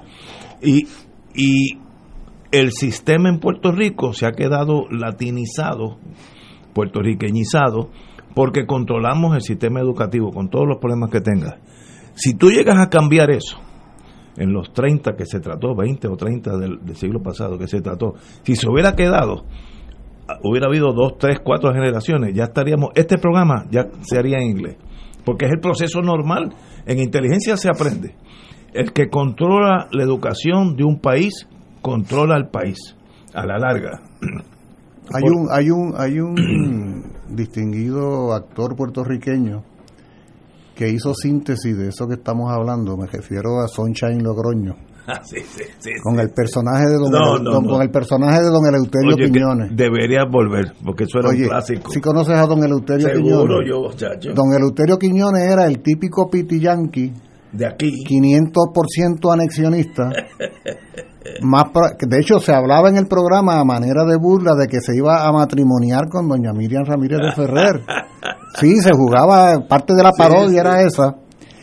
Y lo interesante del caso en el análisis político que yo hacía de ese personaje era que don Eleuterio era objeto de la burla general por ser super anexionista si el, si el anexionismo en Puerto Rico hubiera triunfado, el asimilismo, el don Eleuterio sería un independentista. del cual todo el mundo se burlaría. ¿Eh? Sería ¿Eh? Hay otro detalle que me parece importante que tiene que ver con el tema inicial que tratábamos hoy sobre Univisión. Hablábamos de, de, la, de la televisión enlatada, ¿no? de los productos importados que vienen. Hubo una época en que aquí el producto enlatado era básicamente estadounidense doblado, doblado. Sí, ya, ya no. Con esas españoles neutrales que tú dices. E, español Univisión Radio. Sí, que, oye, tú sabes que los educan, ¿no? Hablando de una manera que tú no, sabes de dónde. Lo interesante es que de un tiempo a esta fecha, de un tiempo a esta fecha, entonces nos saturan de toda una serie de programas que son lata también, pero, pero son en español. Entonces, pero, pero entonces ya no se trata de un problema lingüístico. Como tú decías hace un rato, es que el idioma no es otra cosa que la verbalización de la vida toda. Entonces, no tiene que estar en inglés para que te asimilen.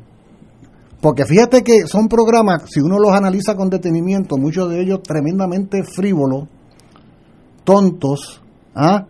esos programas mañaneros que se producen lo mismo en Miami, en Miami que en México, que en otras partes. Todos iguales. Oye, que son embrutecedores. ¿ah? que todo de lo que hablan es extraño a ti porque están como usando como referente otros países, no tiene nada que ver, que los chistes que hacen no son tus chistes, ¿ah?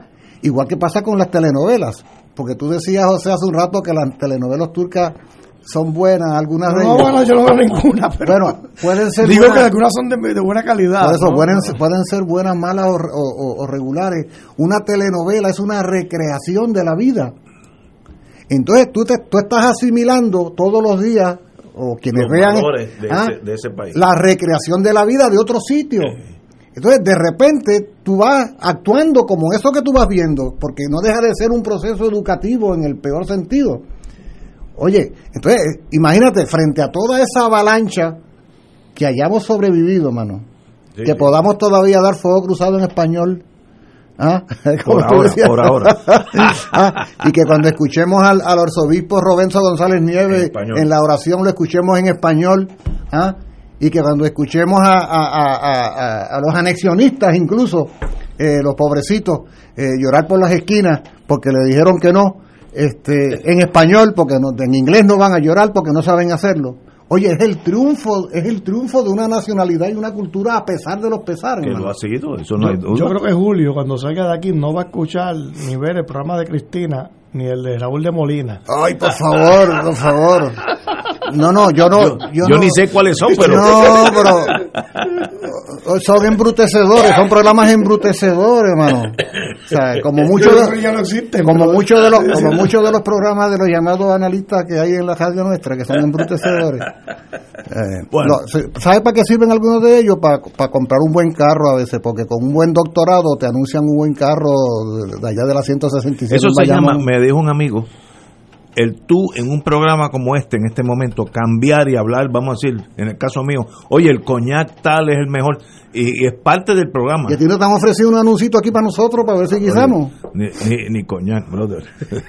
Pero eso se Y agua de piringa. Tiene que empezar a anunciar marca. Pero pero eh, me dijo un amigo que sabe de la radio, eso se llama infomercial, que es un comercial informativo eh, que entra al oído fácil porque la persona no está eh, ni, ni atendiendo el lenguaje y le entra, es mucho más efectivo que decir, ahora vamos a tener un programa de cómo tomar coñac, pues la gente mismo cambia de estación, si no le, pero si entra en una conversación normal, se llama infomercial, es mucho más efectivo, por, eso que dices, lo yo voy a tomar coñac después del programa. Y pero en vez de Que es decir verdad. eso, dices, no, yo voy a tomar Coñac. X marca. Sí, X. Eso es distinto, porque Bueno, entonces la gente y aquí tiene chequecito. Sí. Eh, Y aquellos que les interese que vendan coñac me pueden comunicar. Claro.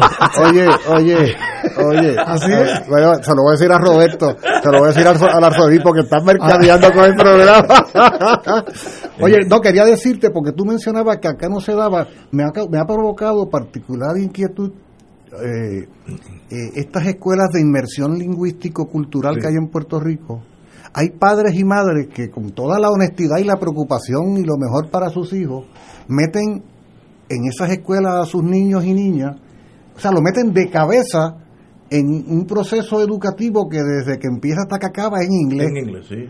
Entonces es un proceso, pero ese chiquito o esa chiquita o ese joven, esa joven, vive en un barrio donde todo el mundo habla en español, sus familiares también, los chistes, la historia, todo, la todo. cultura sigue siendo Entonces, la lo que va, diablo, este- de de hecho tengo alumnos, tengo alumnos que han, que han pasado por esos procesos y yo digo, pero, pero diablo, ¿de veras piensan esos padres que están haciéndole algo bien a sus hijos, desarraigándolos de esa manera? Si, si, si no es difícil ser bilingüe o multilingüe, si de eso se trata la cosa, ¿no? O sea, si, si cualquiera de nosotros que se ocupe puede aprender dos, tres, cuatro idiomas si se lo propone, y no por eso tiene que dejar de ser lo que es. ¿Me fija? O sea, me, me explico. O sea, eh, el precio está teniendo que ser que yo deje de ser lo que soy por el afán de ser como es el otro, porque es la- el seguro de vida Pero para el futuro. es que esos padres, estoy especulando, yo no fui uno de ellos, lo que están diciendo, yo voy a preparar al hijo mío para que se integre a la, a la economía norteamericana, que es la grandota, y si estudia medicina no va a tener problemas entrar a una universidad norteamericana y luego quedarse allá, porque básicamente su formación ya es americana. Yo, yo conozco gente de esas escuelas que hablan un inglés, digo, a los 13, 14 años, pero excelente, porque es que eso es todo lo que han oído. Y eso en el mundo, si, si miras al mundo comercial, industrial, norteamericano, y pues ese niño tiene ma- mayor posibilidad de triunfar allá. Aquí, aquí triunfa de todos modos, porque tiene preparación, va a ir a colegio, pero aún allá tiene una preparación, pues y una ventaja lingüística eh, tremenda, ¿no? Y eso pues, eso es pa- parte de la... También hay algo de elitismo, esta es la mejor escuela de Puerto Rico, una de las más caras, y mi hijo está ahí, por tanto recibe una educación de primera y es miembro de ese club cerrado. Eh, si es bueno o malo, eso es, tenemos que hablar de eso más, más en detalle. Pero anyway, eh, ah, recibí hate mail sobre lo que dije de las bombas atómicas eh, y yo pues quiero corregir, no, no corregir, sino explicarme. A veces la vida te pone a ti en posiciones tan y tan difíciles que la decisión que tú tienes que tomar es cruel y, y asesina. Por ejemplo, se muere el presidente Roosevelt y toma la posición el presidente Truman. Allí le informan sobre la bomba atómica que se estaba ya probando en, en Nuevo México. El presidente Truman nunca había oído de eso. No tenía la menor idea de lo que era. Le dice, mire, esto tiene la capacidad de eliminar una ciudad entera, que para en aquellos tiempos es difícil hasta de concebirlo. Ok, Estados Unidos va a isla, eso se llama island hopping, brincando de isla a isla, acercándose a Japón. y mientras más se acercaban a Japón, más cruento era la batalla. En Tarawa había 21 mil Imperial Japanese eh, Marines, la infantería marina de Japón. De, de 21 sobrevivieron como 200, mayormente heridos, uno inconsciente, a otro le faltaba un brazo, etcétera. Todos murieron en combate. y eso la inteligencia lo coge y dice, cuando entremos a Japón, tenemos que matar millones de personas porque esta gente no se va a rendir por su cultura, su religión, lo que sea. Entonces los estimados que recibió MacArthur era que cuando se invadiera Japón, que ese plan ya estaba hecho, hasta las playas, ya eso estaba todo planeado, era que Estados Unidos iba a perder entre en los primeros meses entre 250 mil y medio millón de soldados norteamericanos. Y van a matar como 10 o 20 millones de japoneses, eso también eran los números. Tú, Truman, si tú, cualquiera de nosotros fuera Truman, sabiendo que tú tienes un arma que puede eliminar al enemigo y sin matar uno de los tuyos, tú puedes tomar una decisión fácil de decir, esto es inhumano, así que mis soldados vamos a perder 200, 300, 400 mil soldados míos y 20 millones de japoneses. una decisión bien difícil. Y Truman tomó la que tomó. No estoy diciendo si es bueno o malo, se tomó esa. Pero la razón era una cuestión numérica de ante esta realidad, a la buena, eh, invadiendo in the same old way, vamos a perder la crema del ejército norteamericano y a la mala, tirando esta cosa que es nueva, no nos cuesta ni un soldado. Y Truman dijo, ah, pues espérate, esto es bien fácil. Tiró una, le mandó un mensaje al gobierno, ríndanse, no le hicieron caso y tiró la otra. Y si no le contestan, sigue por ahí para abajo hasta que Japón hubiera desaparecido. Eso es, yo siempre he dicho, la guerra es la negación de la humanidad. Pero cuando tú estás enfrentado a esa realidad, las dos, las dos decisiones no eran fáciles, ninguna de las dos. iba, iba a ser bien, bien costosa. A los bueno, la, realidad es que con todo y eso que tú mencionas, con todo y las dos bombas, tomó tiempo a, eh, que el emperador de Japón eh, se rindiera. Japón demostró ser el, el hueso más duro de roer, ¿no? Eh, la disciplina oriental y Vietnam pro hueso no tiene comparación con el mundo europeo. Y eran no, no puede comparar. no, no, esa gente, de los soldados, esa gente no se rinden, punto. Tal vez con razón, pero eso es aparte. Bueno, y que cometieron atrocidades. La, decisión difícil de Harry Truman, sacrifico mi ejército y mato muchísimos más japoneses, o mato en Hiroshima fueron como 120 mil y en Nagasaki como 70 bueno, y luego se murieron más. pero Truman nunca vivió bien con eso. No, es que es un trauma. Por eso, y con esa decisión. Pero la, la realidad en aquel momento es que ya estaban las potencias que estaban envueltas en la guerra, estaban ya todas exhaustas, ¿no? Y los Estados Unidos incluidos, que, que, se, que se echó a los hombros, la, sobre todo la guerra del Pacífico. Rusia, Rusia perdió 26 millones de rusos en la Segunda 26 millones, eso es inconcebible. Y no olvidemos que los japoneses fueron particularmente atroces. Oh. la guerra. La marcha de Batán, No, no, no, no, las no, Filipinas, eso es una en cosa- las islas del Pacífico. Podemos, podemos, en China, los japoneses mataron chinos como, como Pero millones. No, no. esto- podemos estar de acuerdo en que eh, la guerra es un espanto Esto, la negación a la humanidad. y que cada país que decide participar en una guerra eh, se ocupa de inventar las formas más terribles de hacerle daño al prójimo. De eso se trata la guerra, ¿no? De matar, de destruir. Esto, eso es lo que es guerra. En ese sentido, pues, eh, esa guerra, la llamada Segunda Guerra Mundial, va a tener eh, escenarios diversos de barbaridades cometidas, no hay duda. Por todas las muertos, Sí, ¿no? el, el- en la guerra no hay el- buenos ni problema, el problema, el problema particular de las bombas atómicas, eh, porque tú dices que hay un enemigo, usaste como ejemplo los 21 mil japoneses que había En esa isla, todos eran soldados Soldados y y las, la- las leyes de la guerra, entre comillas, eso de leyes, las leyes de la guerra establecen como algo normal que los soldados se maten entre sí. ¿no? Sí, pero, pero en Rusia Eh, fue distinto. Ahí, espera, pero espera. en Stalingrado, eh, No, no, los no. alemanes masacraron a los civiles. Sí, sí, no, no, pero, o sea, quiero decir, la, la, por eso decía que escenarios de barbaridad hubo Ah, más de uno. eso, sí, sí. Baja que en Japón, en Japón, cuando Estados Unidos decide lanzar las bombas atómicas, sabe de antemano que la inmensa mayoría de las víctimas no iban a ser militares. bueno, casi todos eran civiles. Por eso. O sea, fue un acto, fue un acto de destrucción, de escarmiento, eh, que supuso el asesinato de centenares de miles de personas, hasta el día de hoy, ¿ah? Hasta el día de hoy que hay las consecuencias de la contaminación que produjeron esas dos bombas atómicas. O sea, porque entonces cualquiera podría decirme, ah, ¿y qué tú opinas mientras tanto eh, de los cañones que utilizaron los alemanes para destruir Stalingrado? Eh, ¿Te opones a esos? Y yo tendría que decir, bueno, yo me opongo a la guerra en el conjunto. Lo que también. pasa es que Bueno, en general, claro. lo que pasa es que en aquel escenario, aunque había civiles de por medio que eran víctimas de las atrocidades cometidas, había dos grandes ejércitos Pero- y las, las reglas de la guerra, espantosas como sean, establecen pues que los ejércitos se arman para querer destruir al otro.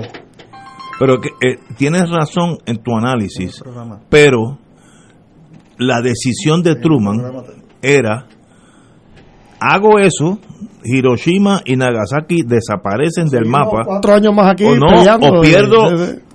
300, 400 mil soldados norteamericanos. Es una decisión. Iba a iba pasar eso. No, que lo Iba a pasar. Ni te ocupes. Porque la experiencia pasar. de Okinawa No, fue así, ¿no? En Eh, Okinawa. Y tú sabes, y tú sabes, tú sabes algo que puede ser todavía más terrible, porque podemos estar hasta el cansancio reflexionando este punto particular de las dos bombas atómicas en Japón. Ya está, ya. Pero ¿sabe qué? En este minuto que estamos conversando, hay arsenales de más o menos 15.000 bombas atómicas en el planeta, no obstante el Tratado de No Proliferación ¿no? de Y Armas cada Atómicas. bomba de esas es 10 veces más poderosa Ajá. que las dos que se tiraron. Estados Unidos debe tener más o menos 7.000 de esas y Rusia otras tantas, pero además Israel y la India y Francia y China y Alemania y Reino Unido. Si eso explota todo a la vez, se raja el, el globo No, terráqueo. no, es, es que En canto, se es cae la, el mundo. es la hecatombe, esa- desaparece la humanidad. ¿no? Pero No, eso es no un problema. Eh, Eso es un problema bien complejo. En mis tiempos en la Guerra Fría, Estados Unidos tenía siempre 24 horas al día un escuadrón, 12 aviones, etcétera, B-52 en el aire, 24 horas al día, en el- el- entre Estados Unidos y el norte y el sur de Canadá, volando ahí, cargados con las bombas, ahora hay bombas que son 500 veces Hiroshima, 500 veces, imagínate por si acaso eh, Rusia le tiraba los cohetes y mataban el Pentágono, etcétera, ya esos aviones eran suficientes para destruir Rusia. Bueno, pero más, que uno, tú, no dices sé. uno. Había uno, eh, habían varios en Asia. Sí, Por lo menos No, no, dos que estaban en el aire. en, en el aire 24 horas en 24 horas. Otros Yo- allá por el polo Y norte. había submarinos que se pasaban estacionados Sí, en no, Google Road también. Era bien serio. Pero es que la, Nosotros la- éramos la- un blanco la- de la la Guerra 24 Fría, horas, Guerra. Fría. La Guerra Fría fue bien, fue caliente, ¿sabes? Tenemos que ir a una pausa, amigo. Fuego Cruzado está contigo en todo Puerto Rico. Te invitamos todos los domingos a la una de la tarde por Radio Paz 810 AM y los sábados a las 7 de la mañana por Oro 92.5 Cuidando la Creación con la hermana Lisi y sus colaboradores. Entrevista, mensajes educativos y dándole voz a grupos que ayudan a cuidar la creación en el mundo. Recuerda por Radio Paz 810 AM, una de la tarde, domingo, sábado por Oro 92.5 FM a las 7 de la mañana.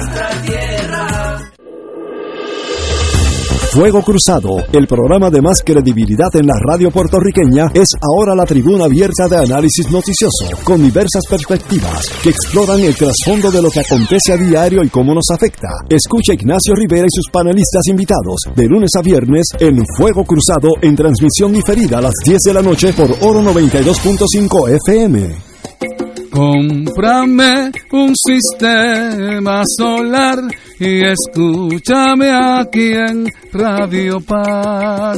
Todos los viernes a las 4 y 30 de la tarde te espero para que me cuentes tus inquietudes acerca de placas solares con baterías. Comunícate conmigo, soy Luis Enrique al 787-536-7938 de Solar Store. Cómprame un sistema solar. Escucha los sábados a las 5 de la tarde para servirte un programa del Colegio de Profesionales del Trabajo Social de Puerto Rico con los temas de interés a la comunidad. Recuerda, los sábados a las 5 de la tarde para servirte por Radio Paz 810. En Oro 92.5 FM, Radio Paz 810 y el Canal 13 estamos trabajando a tono con la emergencia que en estos momentos está viviendo Puerto Rico. Estamos ofreciendo nuestros servicios al máximo con el personal disponible según nos permitan las circunstancias. Si tiene un mensaje para ofrecer a sus asociados, clientes o personal, solo tiene que llamar al 787-349-7949, 787-552-0825 y nuestros empleados le comunicarán al personal de ventas para atender su necesidad. A nuestros clientes estén en comunicación con su ejecutivo o ejecutiva de ventas que continúan ofreciendo sus servicios como de costumbre. Recuerden los teléfonos 787-349-7949 y 787-552-0825.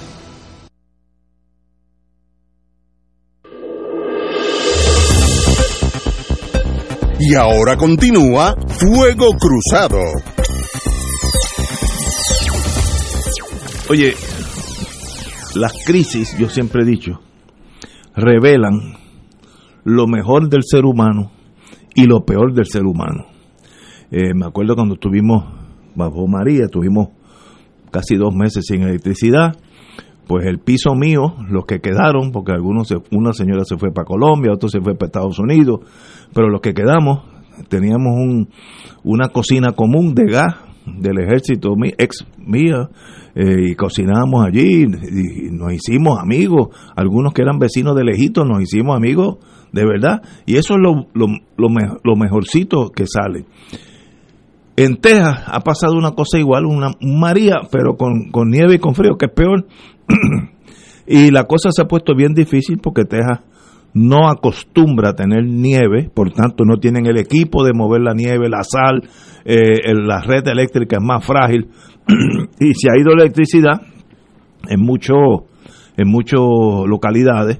A mi hijo le regresó ayer, estaban a casi 20 grados dentro de la casa, imagínate, por dos días.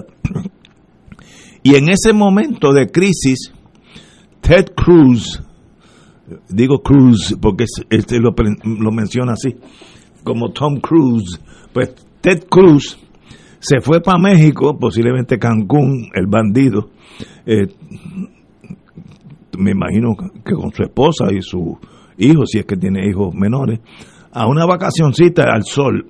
De más está decir que los tejanos lo han criticado severamente, con razón, porque el político es el que debe dar el ejemplo y no decir, espérate, la cosa está mala, pues me voy a Cancún, allí en la playa, como si se fuera aquí a, Luquillo. Demuestra lo frágil que es ese ser humano. Ese no es un buen ser humano. Y no debe estar representando a nadie, ni en Texas ni en los Estados Unidos. Así que ah, con eso nada más, con esa actuación tan pequeña, usted demuestra que usted no es calidad para ser más nada excepto un ciudadano norteamericano. No debe estar en la política. Bueno, Ignacio, mira, yo yo tengo mi hermana de papi, ¿no? Mi papá vive en Austin. Tengo otra prima que vive allí. De hecho, una prima materna y otra paterna que viven en esa ciudad, eh, la cual nunca he visitado, ¿no? Eh, pero mi, a mi tía, que es una persona ya muy, mayor, ¿no? Eh, se la tuvieron que llevar, que llevar de su condominio a un refugio donde había calefacción porque ella es parte de los millones de personas en, ese estado, en Texas, que estaba sin electricidad en medio de una tormenta de nieve, que es cierto que era inesperada. Eh, pero entonces tú tienes a esta persona, el senador Cruz, que tanta proyección tiene a nivel de los Estados Unidos y tan defensor de Trump ha sido, eh, a pesar de que Trump hasta lo insultó a él y a su esposa en un momento dado, pero ha sido tan tan tan bajo, ¿no? De, de, de, apoyar a la persona que le insultó, pero bueno, eso es otro ese es otro tema.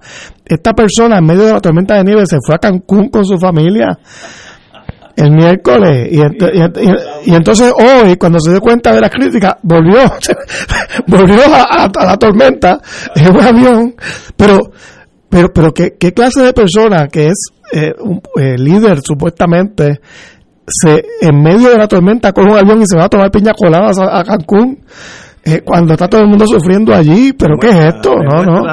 Lo pequeño que es. No, totalmente. Líder no es. Esto es un, un truán que ha ganado por, por razones eh, de, ese derechismo norteamericano. Y con toda razón, hay pues cientos de voces, ¿no? De gente influyente en ese estado de Texas eh, pidiéndole la renuncia muy bien a esta persona. Yo sé que su reelección será dentro de cuatro años, ¿no? Porque son los ciclos políticos de los Estados Unidos, pero a esta persona hay que ponerle la presión que sea para que se vaya y, y ojalá pierda en la próxima elección. Ya yo anhelaba lo mismo hace dos años cuando corrió contra Beto eh, O'Rourke, que era tremendo candidato y, de hecho hizo un buen desempeño pero prevalecieron las fuerzas las fuerzas republicanas reaccionarias y ganó Ted Cruz otra vez. Yo espero que la próxima vez, o Beto, el que sea, el candidato que sea, eh, lo derrote, porque esta persona no merece representar, como tú dijiste, representar a nadie. Fíjate, uno aprende en las crisis, pues uno aprende muchas cosas. Yo no sabía que Estados, eh, Estados, perdón, que Texas, dentro de los Estados Unidos, es el único estado autónomo en electricidad. No está conectado a ningún otro estado, que me sorprende, pero como los tejanos tienen petróleo, ríos de petróleo y, y, aún de electricidad por viento, etcétera, etcétera, eh, pues no están conectados porque si se conectan entra el Interstate Commerce y el gobierno federal entonces tiene injerencia de lo que, que pasa. Eh, entonces ellos como son nacionalistoides dicen no, no, pues yo no me conecto a nadie y yo corro mi sistema eléctrico y allá ellos mala suerte con el gobierno federal. Pero mira si Pero, mala persona. resulta este. que eso es un, un, desastre. Un desastre. E-, ese orgullo tejano, pues se le ha ido en contra ahora pero mira si es mala persona y, mentiroso este Ted Cruz, que él siempre ha afirmado en sus campañas políticas que, su familia había llegado a los Estados Unidos huyéndole a Fidel Castro. Y, se probó que, en realidad... Él nació en Canadá. nació en Canadá y su padre, sí, cubano, se fue de Cuba mucho antes de Fidel Castro. no, tenía nada que ver con, con con la revolución cubana. Y, es que es un mentiroso y punto. Entonces, pues aquí vemos cómo a la que surge una crisis se va corriendo. El, el, la red eléctrica, la interconexión es importante. Por ejemplo, si usted vive en Florida y tiene un problema serio en Florida, la electricidad, pues Florida habla con Georgia, que queda al lado, con Luisiana, que queda al otro lado, Georgia, no, Alabama, etcétera, etcétera. Y ellos, pues, los, los cables están conectados, apaga tú los generadores tuyos y yo te mando, luego te cobro, eso pasa todos los días. Pero Texas no quería eso porque entonces entra el gobierno federal, sino nosotros corremos nuestra red autónomamente, sin control de Estados Unidos. Lo cual está bien siempre y cuando que no pase esto, porque tú está. solo. y pasó lo que no podía pasar. Es importante que esta nota de prensa reconoce, los científicos consultados, que todo este eh, toda esta situación tan irregular está relacionada directamente al cambio climático. no hay duda, porque provoca que los vientos del Ártico cada vez vayan más al sur.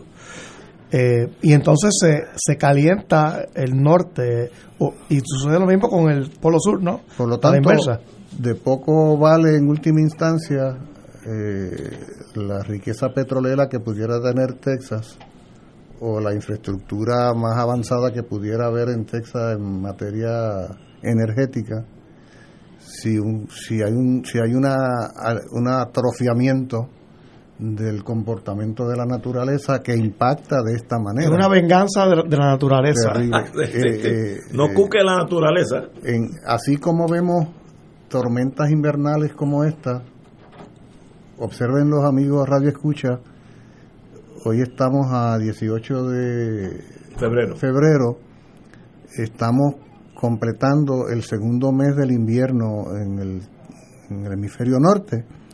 La primavera en el hemisferio norte se inicia de aquí a un mes, el 21 de marzo.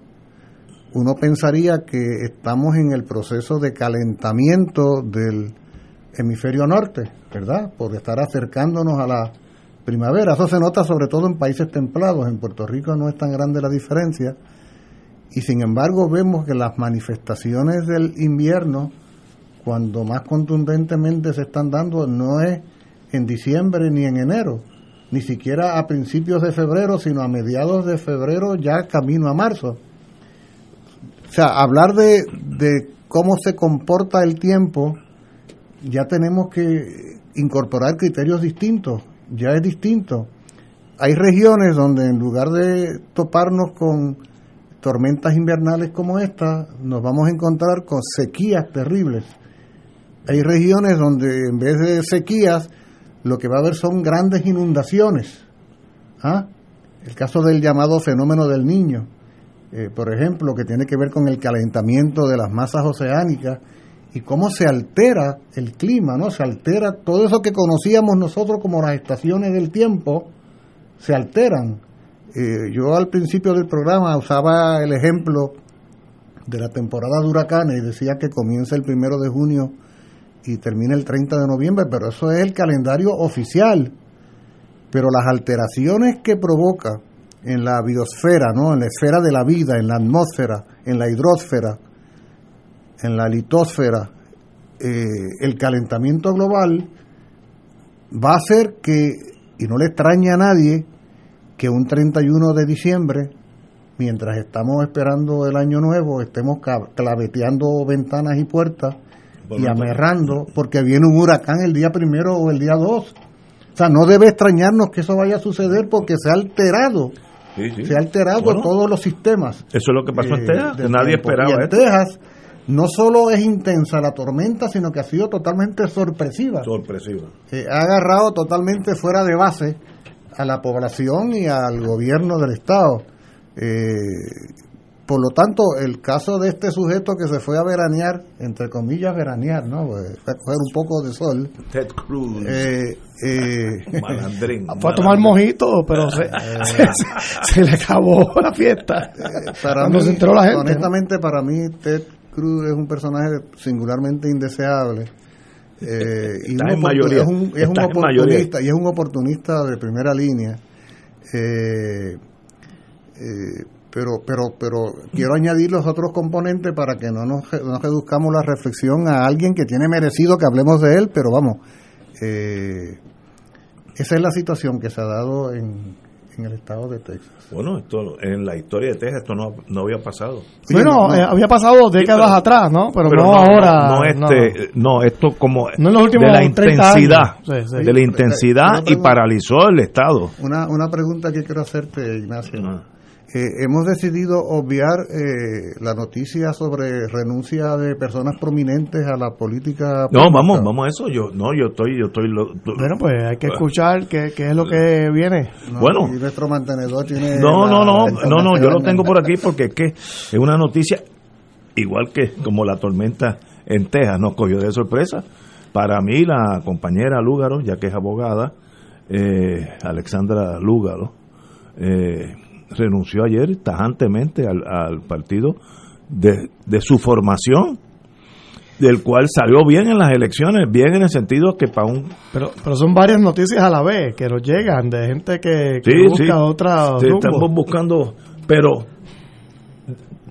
¿podrá Victoria Ciudadana continuar sin la guía de su fundadora en tan poco tiempo, pues si hubiera estado 30 años de, de, liderato en ese partido, pues obviamente vienen otras generaciones, pero esto lo cogió de, sorpresa. O este es el fin del movimiento Victoria Ciudadana, no sé, eso es especulativo. Compañero, nada que Anda, pero me ponen a mí. No, no, usted es un experto en Victoria Ciudadana. es que, es que la, gente del partido Victoria Ciudadana no me tiene tanto cariño a veces. Eh, eh, oye, es, es que como, como yo manifesté ayer, oye, eh, eh, y me refiero pues sobre todo a mi amigo, porque lo considero mi amigo Manuel Natal, eh, y, y, tal, la misma Alexandra Lucas. Graba, graba, Ignacio, graba. No, no, pero yo... Está grabado. Porque yo manifesté ayer que mucha gente me critica, que a veces yo en las redes sociales soy duro, con los, era duro con los candidatos de Victoria Ciudadana.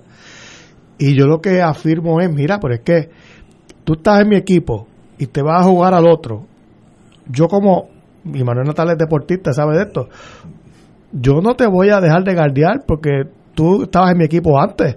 Al revés, tú estás ahora en el otro lado y si estamos jugando pelota te voy a tirar una recta, no te la voy a tirar por debajo del brazo, ¿no? y es la verdad, así es la política, ¿no? Esto y no tiene nada que ver con la, el aprecio que le tengo personal a ambos. Eh, eh, y creo que son personas capaces. Eh, me parece que Natal se va a quedar en el partido él es una figura importante ahí. Muy bien en San Juan, a pesar salió excelentemente muy bien, muy inesperado, un logro histórico, ¿no? Eh, pero, pero, ese partido tiene personas muy diversas. Ahí está, ahí, está, ahí está Bernabé, tienen un representante que es estadista. Eh, es verdad que todos tal vez coinciden en que son liberales en la cosa social, etcétera, pero, pero en temas del estatus, en, en otros temas, tienen trayectorias muy, muy distintas y sin una cohesión, sin un líder o líder hombre o mujer que, que mantenga orden, eh, se puede convertir eso en una anarquía, ¿no? Eh, y eso es el peligro en los partidos siempre, eso es un peligro, ¿no? Se puede splinter, se puede hacer grupitos que se separan y entonces desaparecen. Claro, claro, eso mismo. y, y, y pues sin un sin una cohesión de liderato, de, de mensaje, eh, pues eso puede ser un grave problema, ¿no? Eh, porque tienen una diversidad bien amplia de personas que están molestas por distintas cosas que se postularon, pero cada cual tiene un reclamo distinto o un agravio distinto. Y si no hay nadie que unifique el mensaje, el, las energías ¿no? de la gente que están allá adentro, pues puede, eh, puede acabar eso convirtiéndose en un gran desorden. Compañero Muriente. Bueno, eh, primero que todo hay que decir lo que cualquiera de nosotros diría cuando alguien toma una decisión, la que sea, ¿verdad? Y es que uno pues, respeta la decisión que tome cada cual. ¿no? Obviamente. está sobreentendido. Y bien, por, y bien por Alexandra Lúgaro, si quiere volver a la vida privada. pero claro, esa, esa, pero esa es una, pero eso es una apreciación que se hace en el plano personal, ¿no? Claro. Y pues cuando, cuando si todo se redujera a asuntos personales, eh, pues, pues, pues, incluso sobrarían los criterios, ¿no? Sobrarían las interpretaciones. El problema es cuando uno, además de ser una persona privada, digamos, un, individuo, uno es un representante de unas ideas o de una o un dirigente de una organización porque entonces a uno lo van a evaluar, los actos de uno van a ser evaluados no simplemente en lo simpático o antipático que tú pudieras ser, o, lo joven o lo mayor que fuiste o eres, sino en, lo que tú representas, en lo que tú representas, ¿verdad?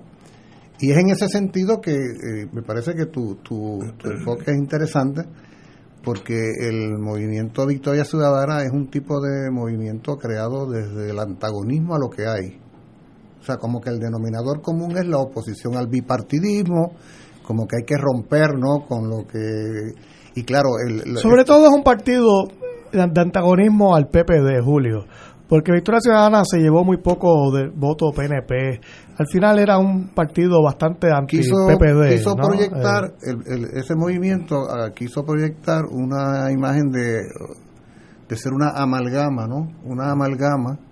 Eh, por eso entre la izquierda y el centro izquierda no y fíjate que fíjate de derecha no hay bueno el, 90% no, no, quiero interrumpir esto es un paréntesis el 90% de los candidatos y electos de Victoria Ciudadana son independentistas. Es la verdad. Eh, eh, hay pues dos o tres, hay uno, uno que otro estadista, pero el partido tiene que decidir cuál es el mensaje, Julio. Por eso, por eso en ese juego de querer proyectar eh, credibilidad, pues entonces aparecen en escena una serie de personajes, por ejemplo, el hijo de Betito Márquez, que resulta electo representante y que es estadista, incluso aspiró a ser representante por el PNP. Eh, la señora que fue candidata a comisionada residente, que luego renuncia alegando que hay discriminación contra los anexionistas en Victoria Ciudadana y ahora quiere ser una de los seis esos que van a mandar a Washington. Ella quiere ser es una gran contradicción, pero bueno, está bien ahí. Tiene, la realidad es que ella siempre cogió como estadista, ¿no? por eso no, y, y, de hecho Victoria Ciudadana quiso proyectar esa imagen de que aquí es, es un poco la vuelta al 38 y al 40 el PPD, este es la casa de todos. La casa grande. La casa grande, es, la teoría de la casa grande. Entonces, claro, eh, es, es, es menos complicado juntar gente que tiene como denominador común la oposición a lo que hay. Lo que es más complicado es proponer alternativas. Sí, exacto. ¿eh? O sea, ok, de acuerdo, estamos en contra del bipartidismo, y a favor de qué estamos. ¿Para qué y, para qué entonces? ¿Qué es lo que proponemos? Y ahí comienza entonces a haber complejidad por la razón que José mencionaba de la diversidad tan grande en la composición de intereses y de ideología incluso que hay ahí. Y de generaciones. Ahora, yo le escuchaba, yo escuchaba a Alexandra Lugaro esta mañana y ella hacía toda una, una reflexión, una cronología de cómo comenzó con mi candidatura y luego formamos esto, fuimos creciendo y mira cuánto tenemos. O sea, eh, eh, ella estaba como explicando una gráfica ascendente. Que, que, es real, o sea, eh, no, no, nadie cuestiona el logro histórico de ella. Pero es que justamente, pero es que justamente, si tú me estás explicando lo exitoso que esto ha sido, entonces cuando menos tiene sentido que tú me anuncies que te vas. ¿Entiendes? ¿Dónde, acaba, ¿Dónde acaba la poesía y comienza la acción, eh, las propuestas? Pues eso nunca, yo creo, eh, siendo crítico, nunca ha quedado claro con Victoria Ciudadana, aunque la percepción mía y yo creo que de la mayoría de la gente es que sí son un partido de corte liberal en la cosa social. Que lo es liberal. Que no, no. Eh, en el estatus Y tienen sus méritos y ha salido muy bien. Tiene dos senadores y dos representantes. Y, nunca se definieron el estatus. Excelente. Fíjate que siempre la crítica en contra del PPD es que no se definen, pero Victoria Ciudadana nunca asumió una postura sobre el estatus. Lo importante es eh, post Lúgaro. ¿Qué pasa ahora? Claro. ¿Qué pasa ahora? Por eso hay que darle un tiempito, eh, dejar que la hinchazón baje, como dicen los médicos, dejar que baje todo. Oye, hay mucha gente talentosa en ese partido. Eh, de hecho, el hijo de un amigo mío fue candidato a representante por allá por Carolina. Y, y, y una persona brillante. O sea, que hay gente con talento, no lo digo. Yo no, yo no quiero menospreciarlos. Señores, tenemos que ir a una pausa. Regresamos con nuestra juez presidente. Fuego Cruzado está contigo en todo Puerto Rico.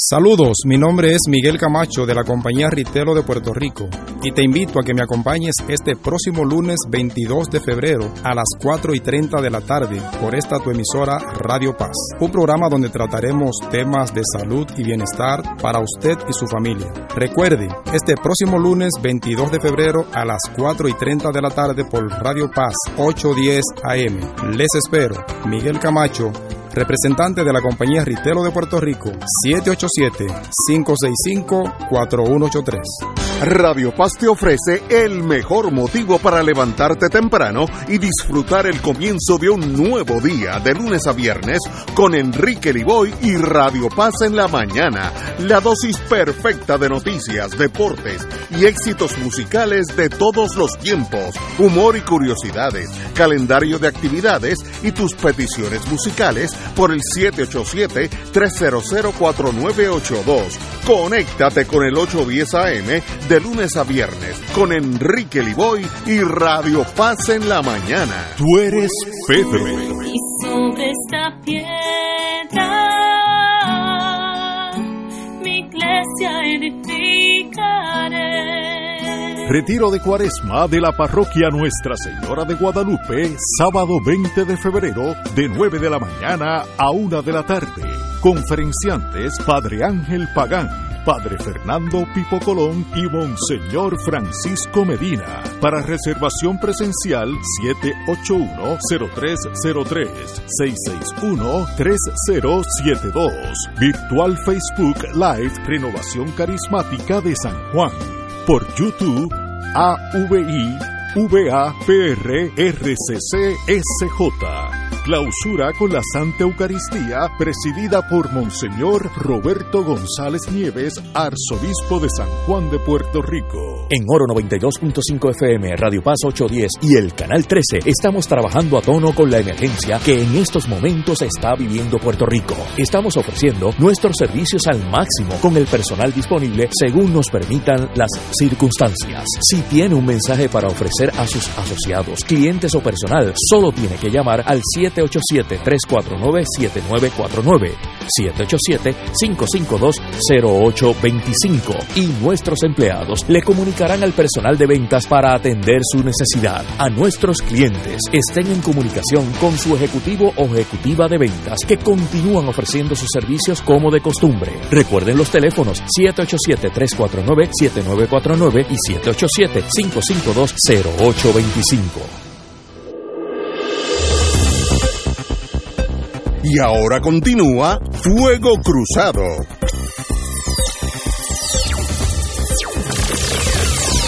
Bueno amigos, otra noticia que fue sorprendente también es que sale a la luz pública que la señora juez presidente de todos los abogados, presidente del Tribunal Supremo, ha solicitado o es una de las candidatas a llenar el vacío que dejó el amigo mío personal y juez del circuito Villo Juan Torruella, eh, la compañera señora juez presidente Maite Oronos, sí es una candidata. Aquí hay un hecho en las noticias que me da la impresión que no me da el conocimiento que sí es una candidata en serio, porque el FBI ya está haciendo lo, lo que se llama el background check y cuando el FBI entra a investigar una persona para un puesto federal es que lo están considerando en serio, porque si no, no hay que hacerle este hay muchos abogados que dicen que me, están considerando para lo que sea, pero si el FBI no entra en acción, pues es sencillamente fantasía. Así que esta, esta señora juez presidente sí es candidata, sería la primera vez que un juez presidente del Tribunal Supremo de Puerto Rico deja esa poltrona para tomar un puesto de circuito, que es un, eh, un tribunal de mediana jerarquía en, en, el sistema federal. Pero aparentemente, pues ella desea hacer ese cambio, pues si no, no lo estaría solicitando. ¿Qué ustedes creen? ¿Tú que eres abogado? Pues mira, Ignacio, aquí yo tengo obviamente pues, unos conflictos grandes porque tengo unos lazos de amistad enormes con, con Maite, pero no, desde hace años, eh, con su compañera eh, Gina Méndez, pero también con, con el juez Gustavo Gelpi, ¿no? que es quien Oye, ha estado ahí estamos los dos en- en- enfilándose hacia esto. Yo no puedo hablar más de ninguno de los dos eh, por porque de verdad le tengo estima a, a ambos. Y mira, y lo digo, por ejemplo, de juez El Pi, que todo el mundo sabe que él es estadista, pero a pesar de ello, eh, siempre he manifestado que que me encantaría que fuese juez del Tribunal del Circuito de Apelaciones, aunque no coincido con él en muchas cosas, pero ha sido una persona respetuosa eh, de todas las ideas. Estudioso, estudioso muy estudioso. Y el derecho criminal, además, ¿no? Muy estudioso. Eh, así que tiene, tiene los méritos, sin duda, para ser juez. Y en el caso de Maite, pues lo mismo. Yo la conozco hace mil años. Eh, y una amistad también cercana. Ha sido, pues, jueza allá del, Supremo por unos años. Eh, creo que ha contribuido a mejorar la cuestión de la administrativa allí en el tribunal y el, el, acceso a la justicia, ¿no? que ha sido uno de sus eh, puertaestandartes.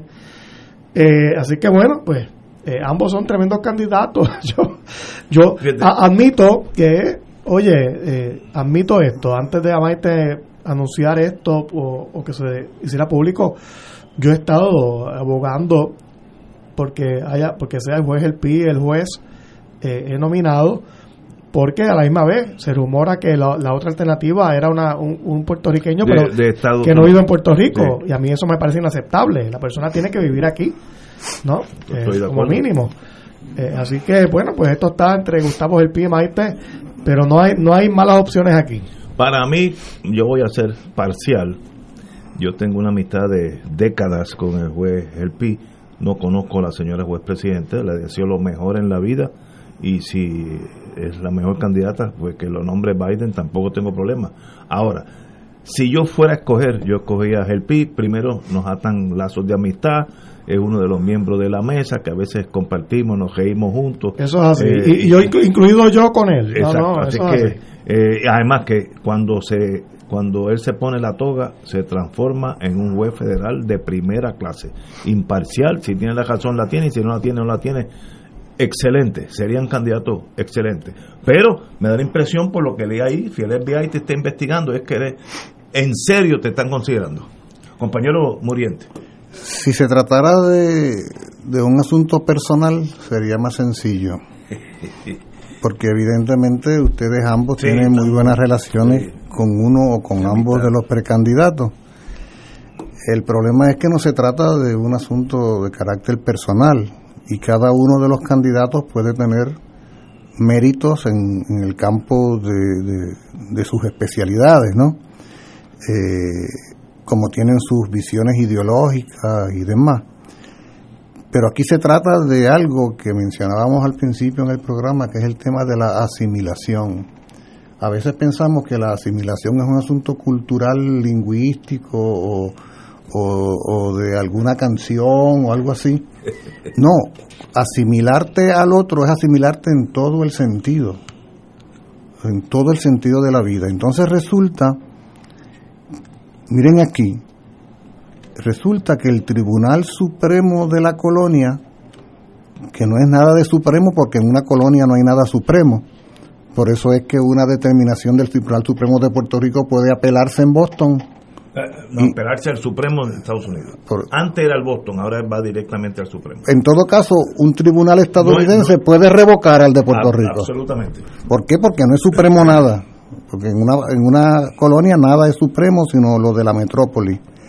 Entonces tiene que a esta jueza puertorriqueña, que es nada menos que la jueza presidenta del Tribunal Supremo, se le insertaría en un tribunal estadounidense. ¿Ah? De apelación, sí. Sí, que es el tribunal... Intermedio. Por eso. Entonces, fíjate cómo se da un proceso de integración entre el Tribunal Supremo de Puerto Rico y una rama de la estructura judicial estadounidense. ¿Ah? ¿Me explico?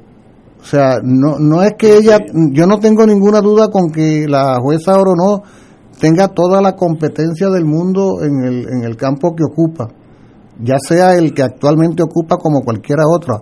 Pero es obvio que es la típica situación colonial de un juez del Tribunal Supremo de este país que se inserta en el Tribunal en ¿cómo es que se le llama el tribunal de ellos? el primer circuito de apelaciones del otro país. ¿Ah? O sea, se convierte en jueza del tribunal estadounidense entonces. Así del ¿Ah? primer circuito. Lo que da una idea, lo que da una idea de en qué medida la estructura judicial de Puerto Rico está eslabonada con la estructura judicial estadounidense. Porque si no fuera así, ella no podría ser candidata. Y entonces, ¿quién es quien la investiga? Fíjate, ¿quién es quien la investiga? El FBI. ¿Qué cosa es el FBI? La policía política estadounidense que lo que está queriendo determinar es si la licenciada o la jueza o no eh, eh, tiene la suficiente lealtad ¿ah? y tiene la suficiente eh, vinculación ideológica con, con Estados Unidos como para ser nada menos que jueza del primer circuito de apelaciones de Estados Unidos. O sea, dejó de ser jueza de Puerto Rico para ser jueza de Estados Unidos. ¿O no es eso lo que se está planteando? Sí, estamos de acuerdo. No, ese es un proceso de asimilación, de asimilación en la dimensión eh, judicial. ¿Qué sucede? ¿Por qué eso puede suceder? Puede suceder por la condición política de Puerto Rico, eh, que permite que una puertorriqueña pueda ser considerada formar parte del tribunal estadounidense. Esto va más allá de, de lo competente que pudiera ser el juez eh, Gelpi o, la jueza Oronoz, cuya competencia yo no cuestiono, más allá de cualquier otra consideración. Pero eh, es interesante cómo estas cosas suceden y cómo está integrada la estructura judicial puertorriqueña a la estructura judicial estadounidense. Al punto de que la jueza del presidente del Supremo mañana puede ser nada menos que una miembro del primer circuito de apelaciones federales de Estados Unidos, a donde se supone que llegan los casos en apelación del Tribunal Supremo de Puerto Rico, ¿no? y no hay duda de que se cree, se cree también, pues entonces, de ella marcharse, pues, un, un disloque, eh, porque la, la jueza presidenta es quien maneja toda la, administración de toda la rama judicial, ¿no? Que no tendría que nombrar al próximo presidente. correcto. Claro, y, la licenciada o no es popular, y entonces se nombraría un PNP a la presidencia del Así, así sería. Pero ese es su futuro, le deseo lo mejor de la suerte. Ahora mi, eh, mis emociones están con el tipo que es amigo íntimo, sé cómo ha sido como juez, muy imparcial, muy buen juez. Let it be, que, gane, el mejor. Que gane mejor, pero de acuerdo, exacto. Señores, tenemos que irnos, así que hasta mañana viernes, amigos.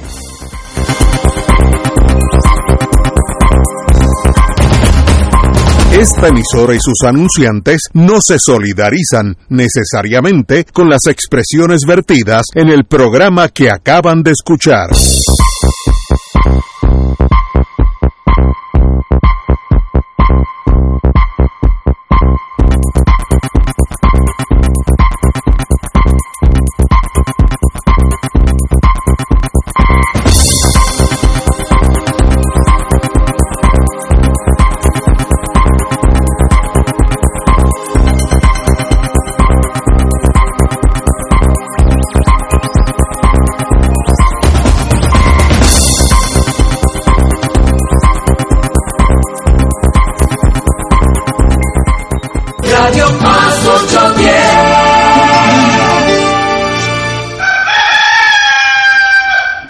La hora de reactivar el fervor católico y agradecer las bendiciones divinas. De regreso al santuario en persona para la misa de madrugadores desde las 5 y 30 de la mañana. La convocatoria es para reunirnos implementando todos los protocolos y distanciamiento social que garantice nuestra seguridad y no represente peligro para la salud en las amplias facilidades del Santuario Nacional de Nuestra Señora, Madre de la Divina Providencia en Cupey. Nos congregaremos con las debidas precauciones el sábado 6 de marzo a las 5 y 30 de la mañana. Misa de madrugadores de regreso al santuario. Para detalles accede a nuestra página en Facebook o llama al 787-646-9448. Transmisión radial por Radio Paz 810 AM y Radio Paz 810.com. Oro 92.5 FM. Radio Oro FM.com. El jueves 25 de febrero, los misioneros de Radio Paz 810 AM llevarán a cabo una jornada de acompañamiento y oración por las familias. 12 horas de oración ininterrumpida por el componente familiar de Puerto Rico y del mundo entero, durante las cuales tus intenciones estarán expuestas en nuestra capilla. Jornada de acompañamiento y oración por las familias, jueves 25 de febrero, auspiciada por los misioneros de Radio Paz 810 AM, donde ser mejor siempre es posible. Lo próximo, el Santo Rosario. En Buenos Días Familia, por Radio Paz 810 AM, a las 10 de la mañana de lunes a viernes, acompañas a Judith Felicie en una agenda de interés para ti, de lo que quieres escuchar, aprender y disfrutar. Comparte con sus invitados, como el doctor Edgardo Rosario Burgos y su consultorio radial, la psiquiatra María Teresa Miranda en Familia, Crisis y Soluciones, y la doctora Ada Rosabal hablando de fe, el periodista Javier Santiago con lo mejor de la cultura popular, entre muchos temas. Buenos días familia, de lunes a viernes por Radio Paz 810 AM. Radio Paz 810. Cada familia es un tesoro que debes proteger. Por eso escuchas Radio Paz 810, WKBM San Juan, donde ser mejor es posible. Radio Paz 810. Reza del rosario con devoción y la paz alcanzamos para el corazón. Por eso contemplemos la vida de Jesús, desde su bautismo nos irradia con su luz.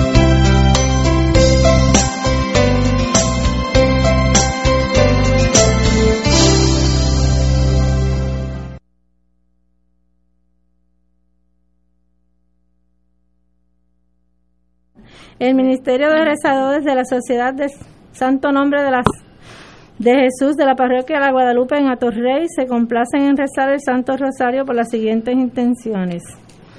Oremos por nuestros obispos, sacerdotes, diáconos, religiosos y religiosas, ministros extraordinarios de la comunión y los catequistas, por nuestro arzobispo, Monseñor Roberto o. González Nieves, y nuestro párroco, Padre Nil,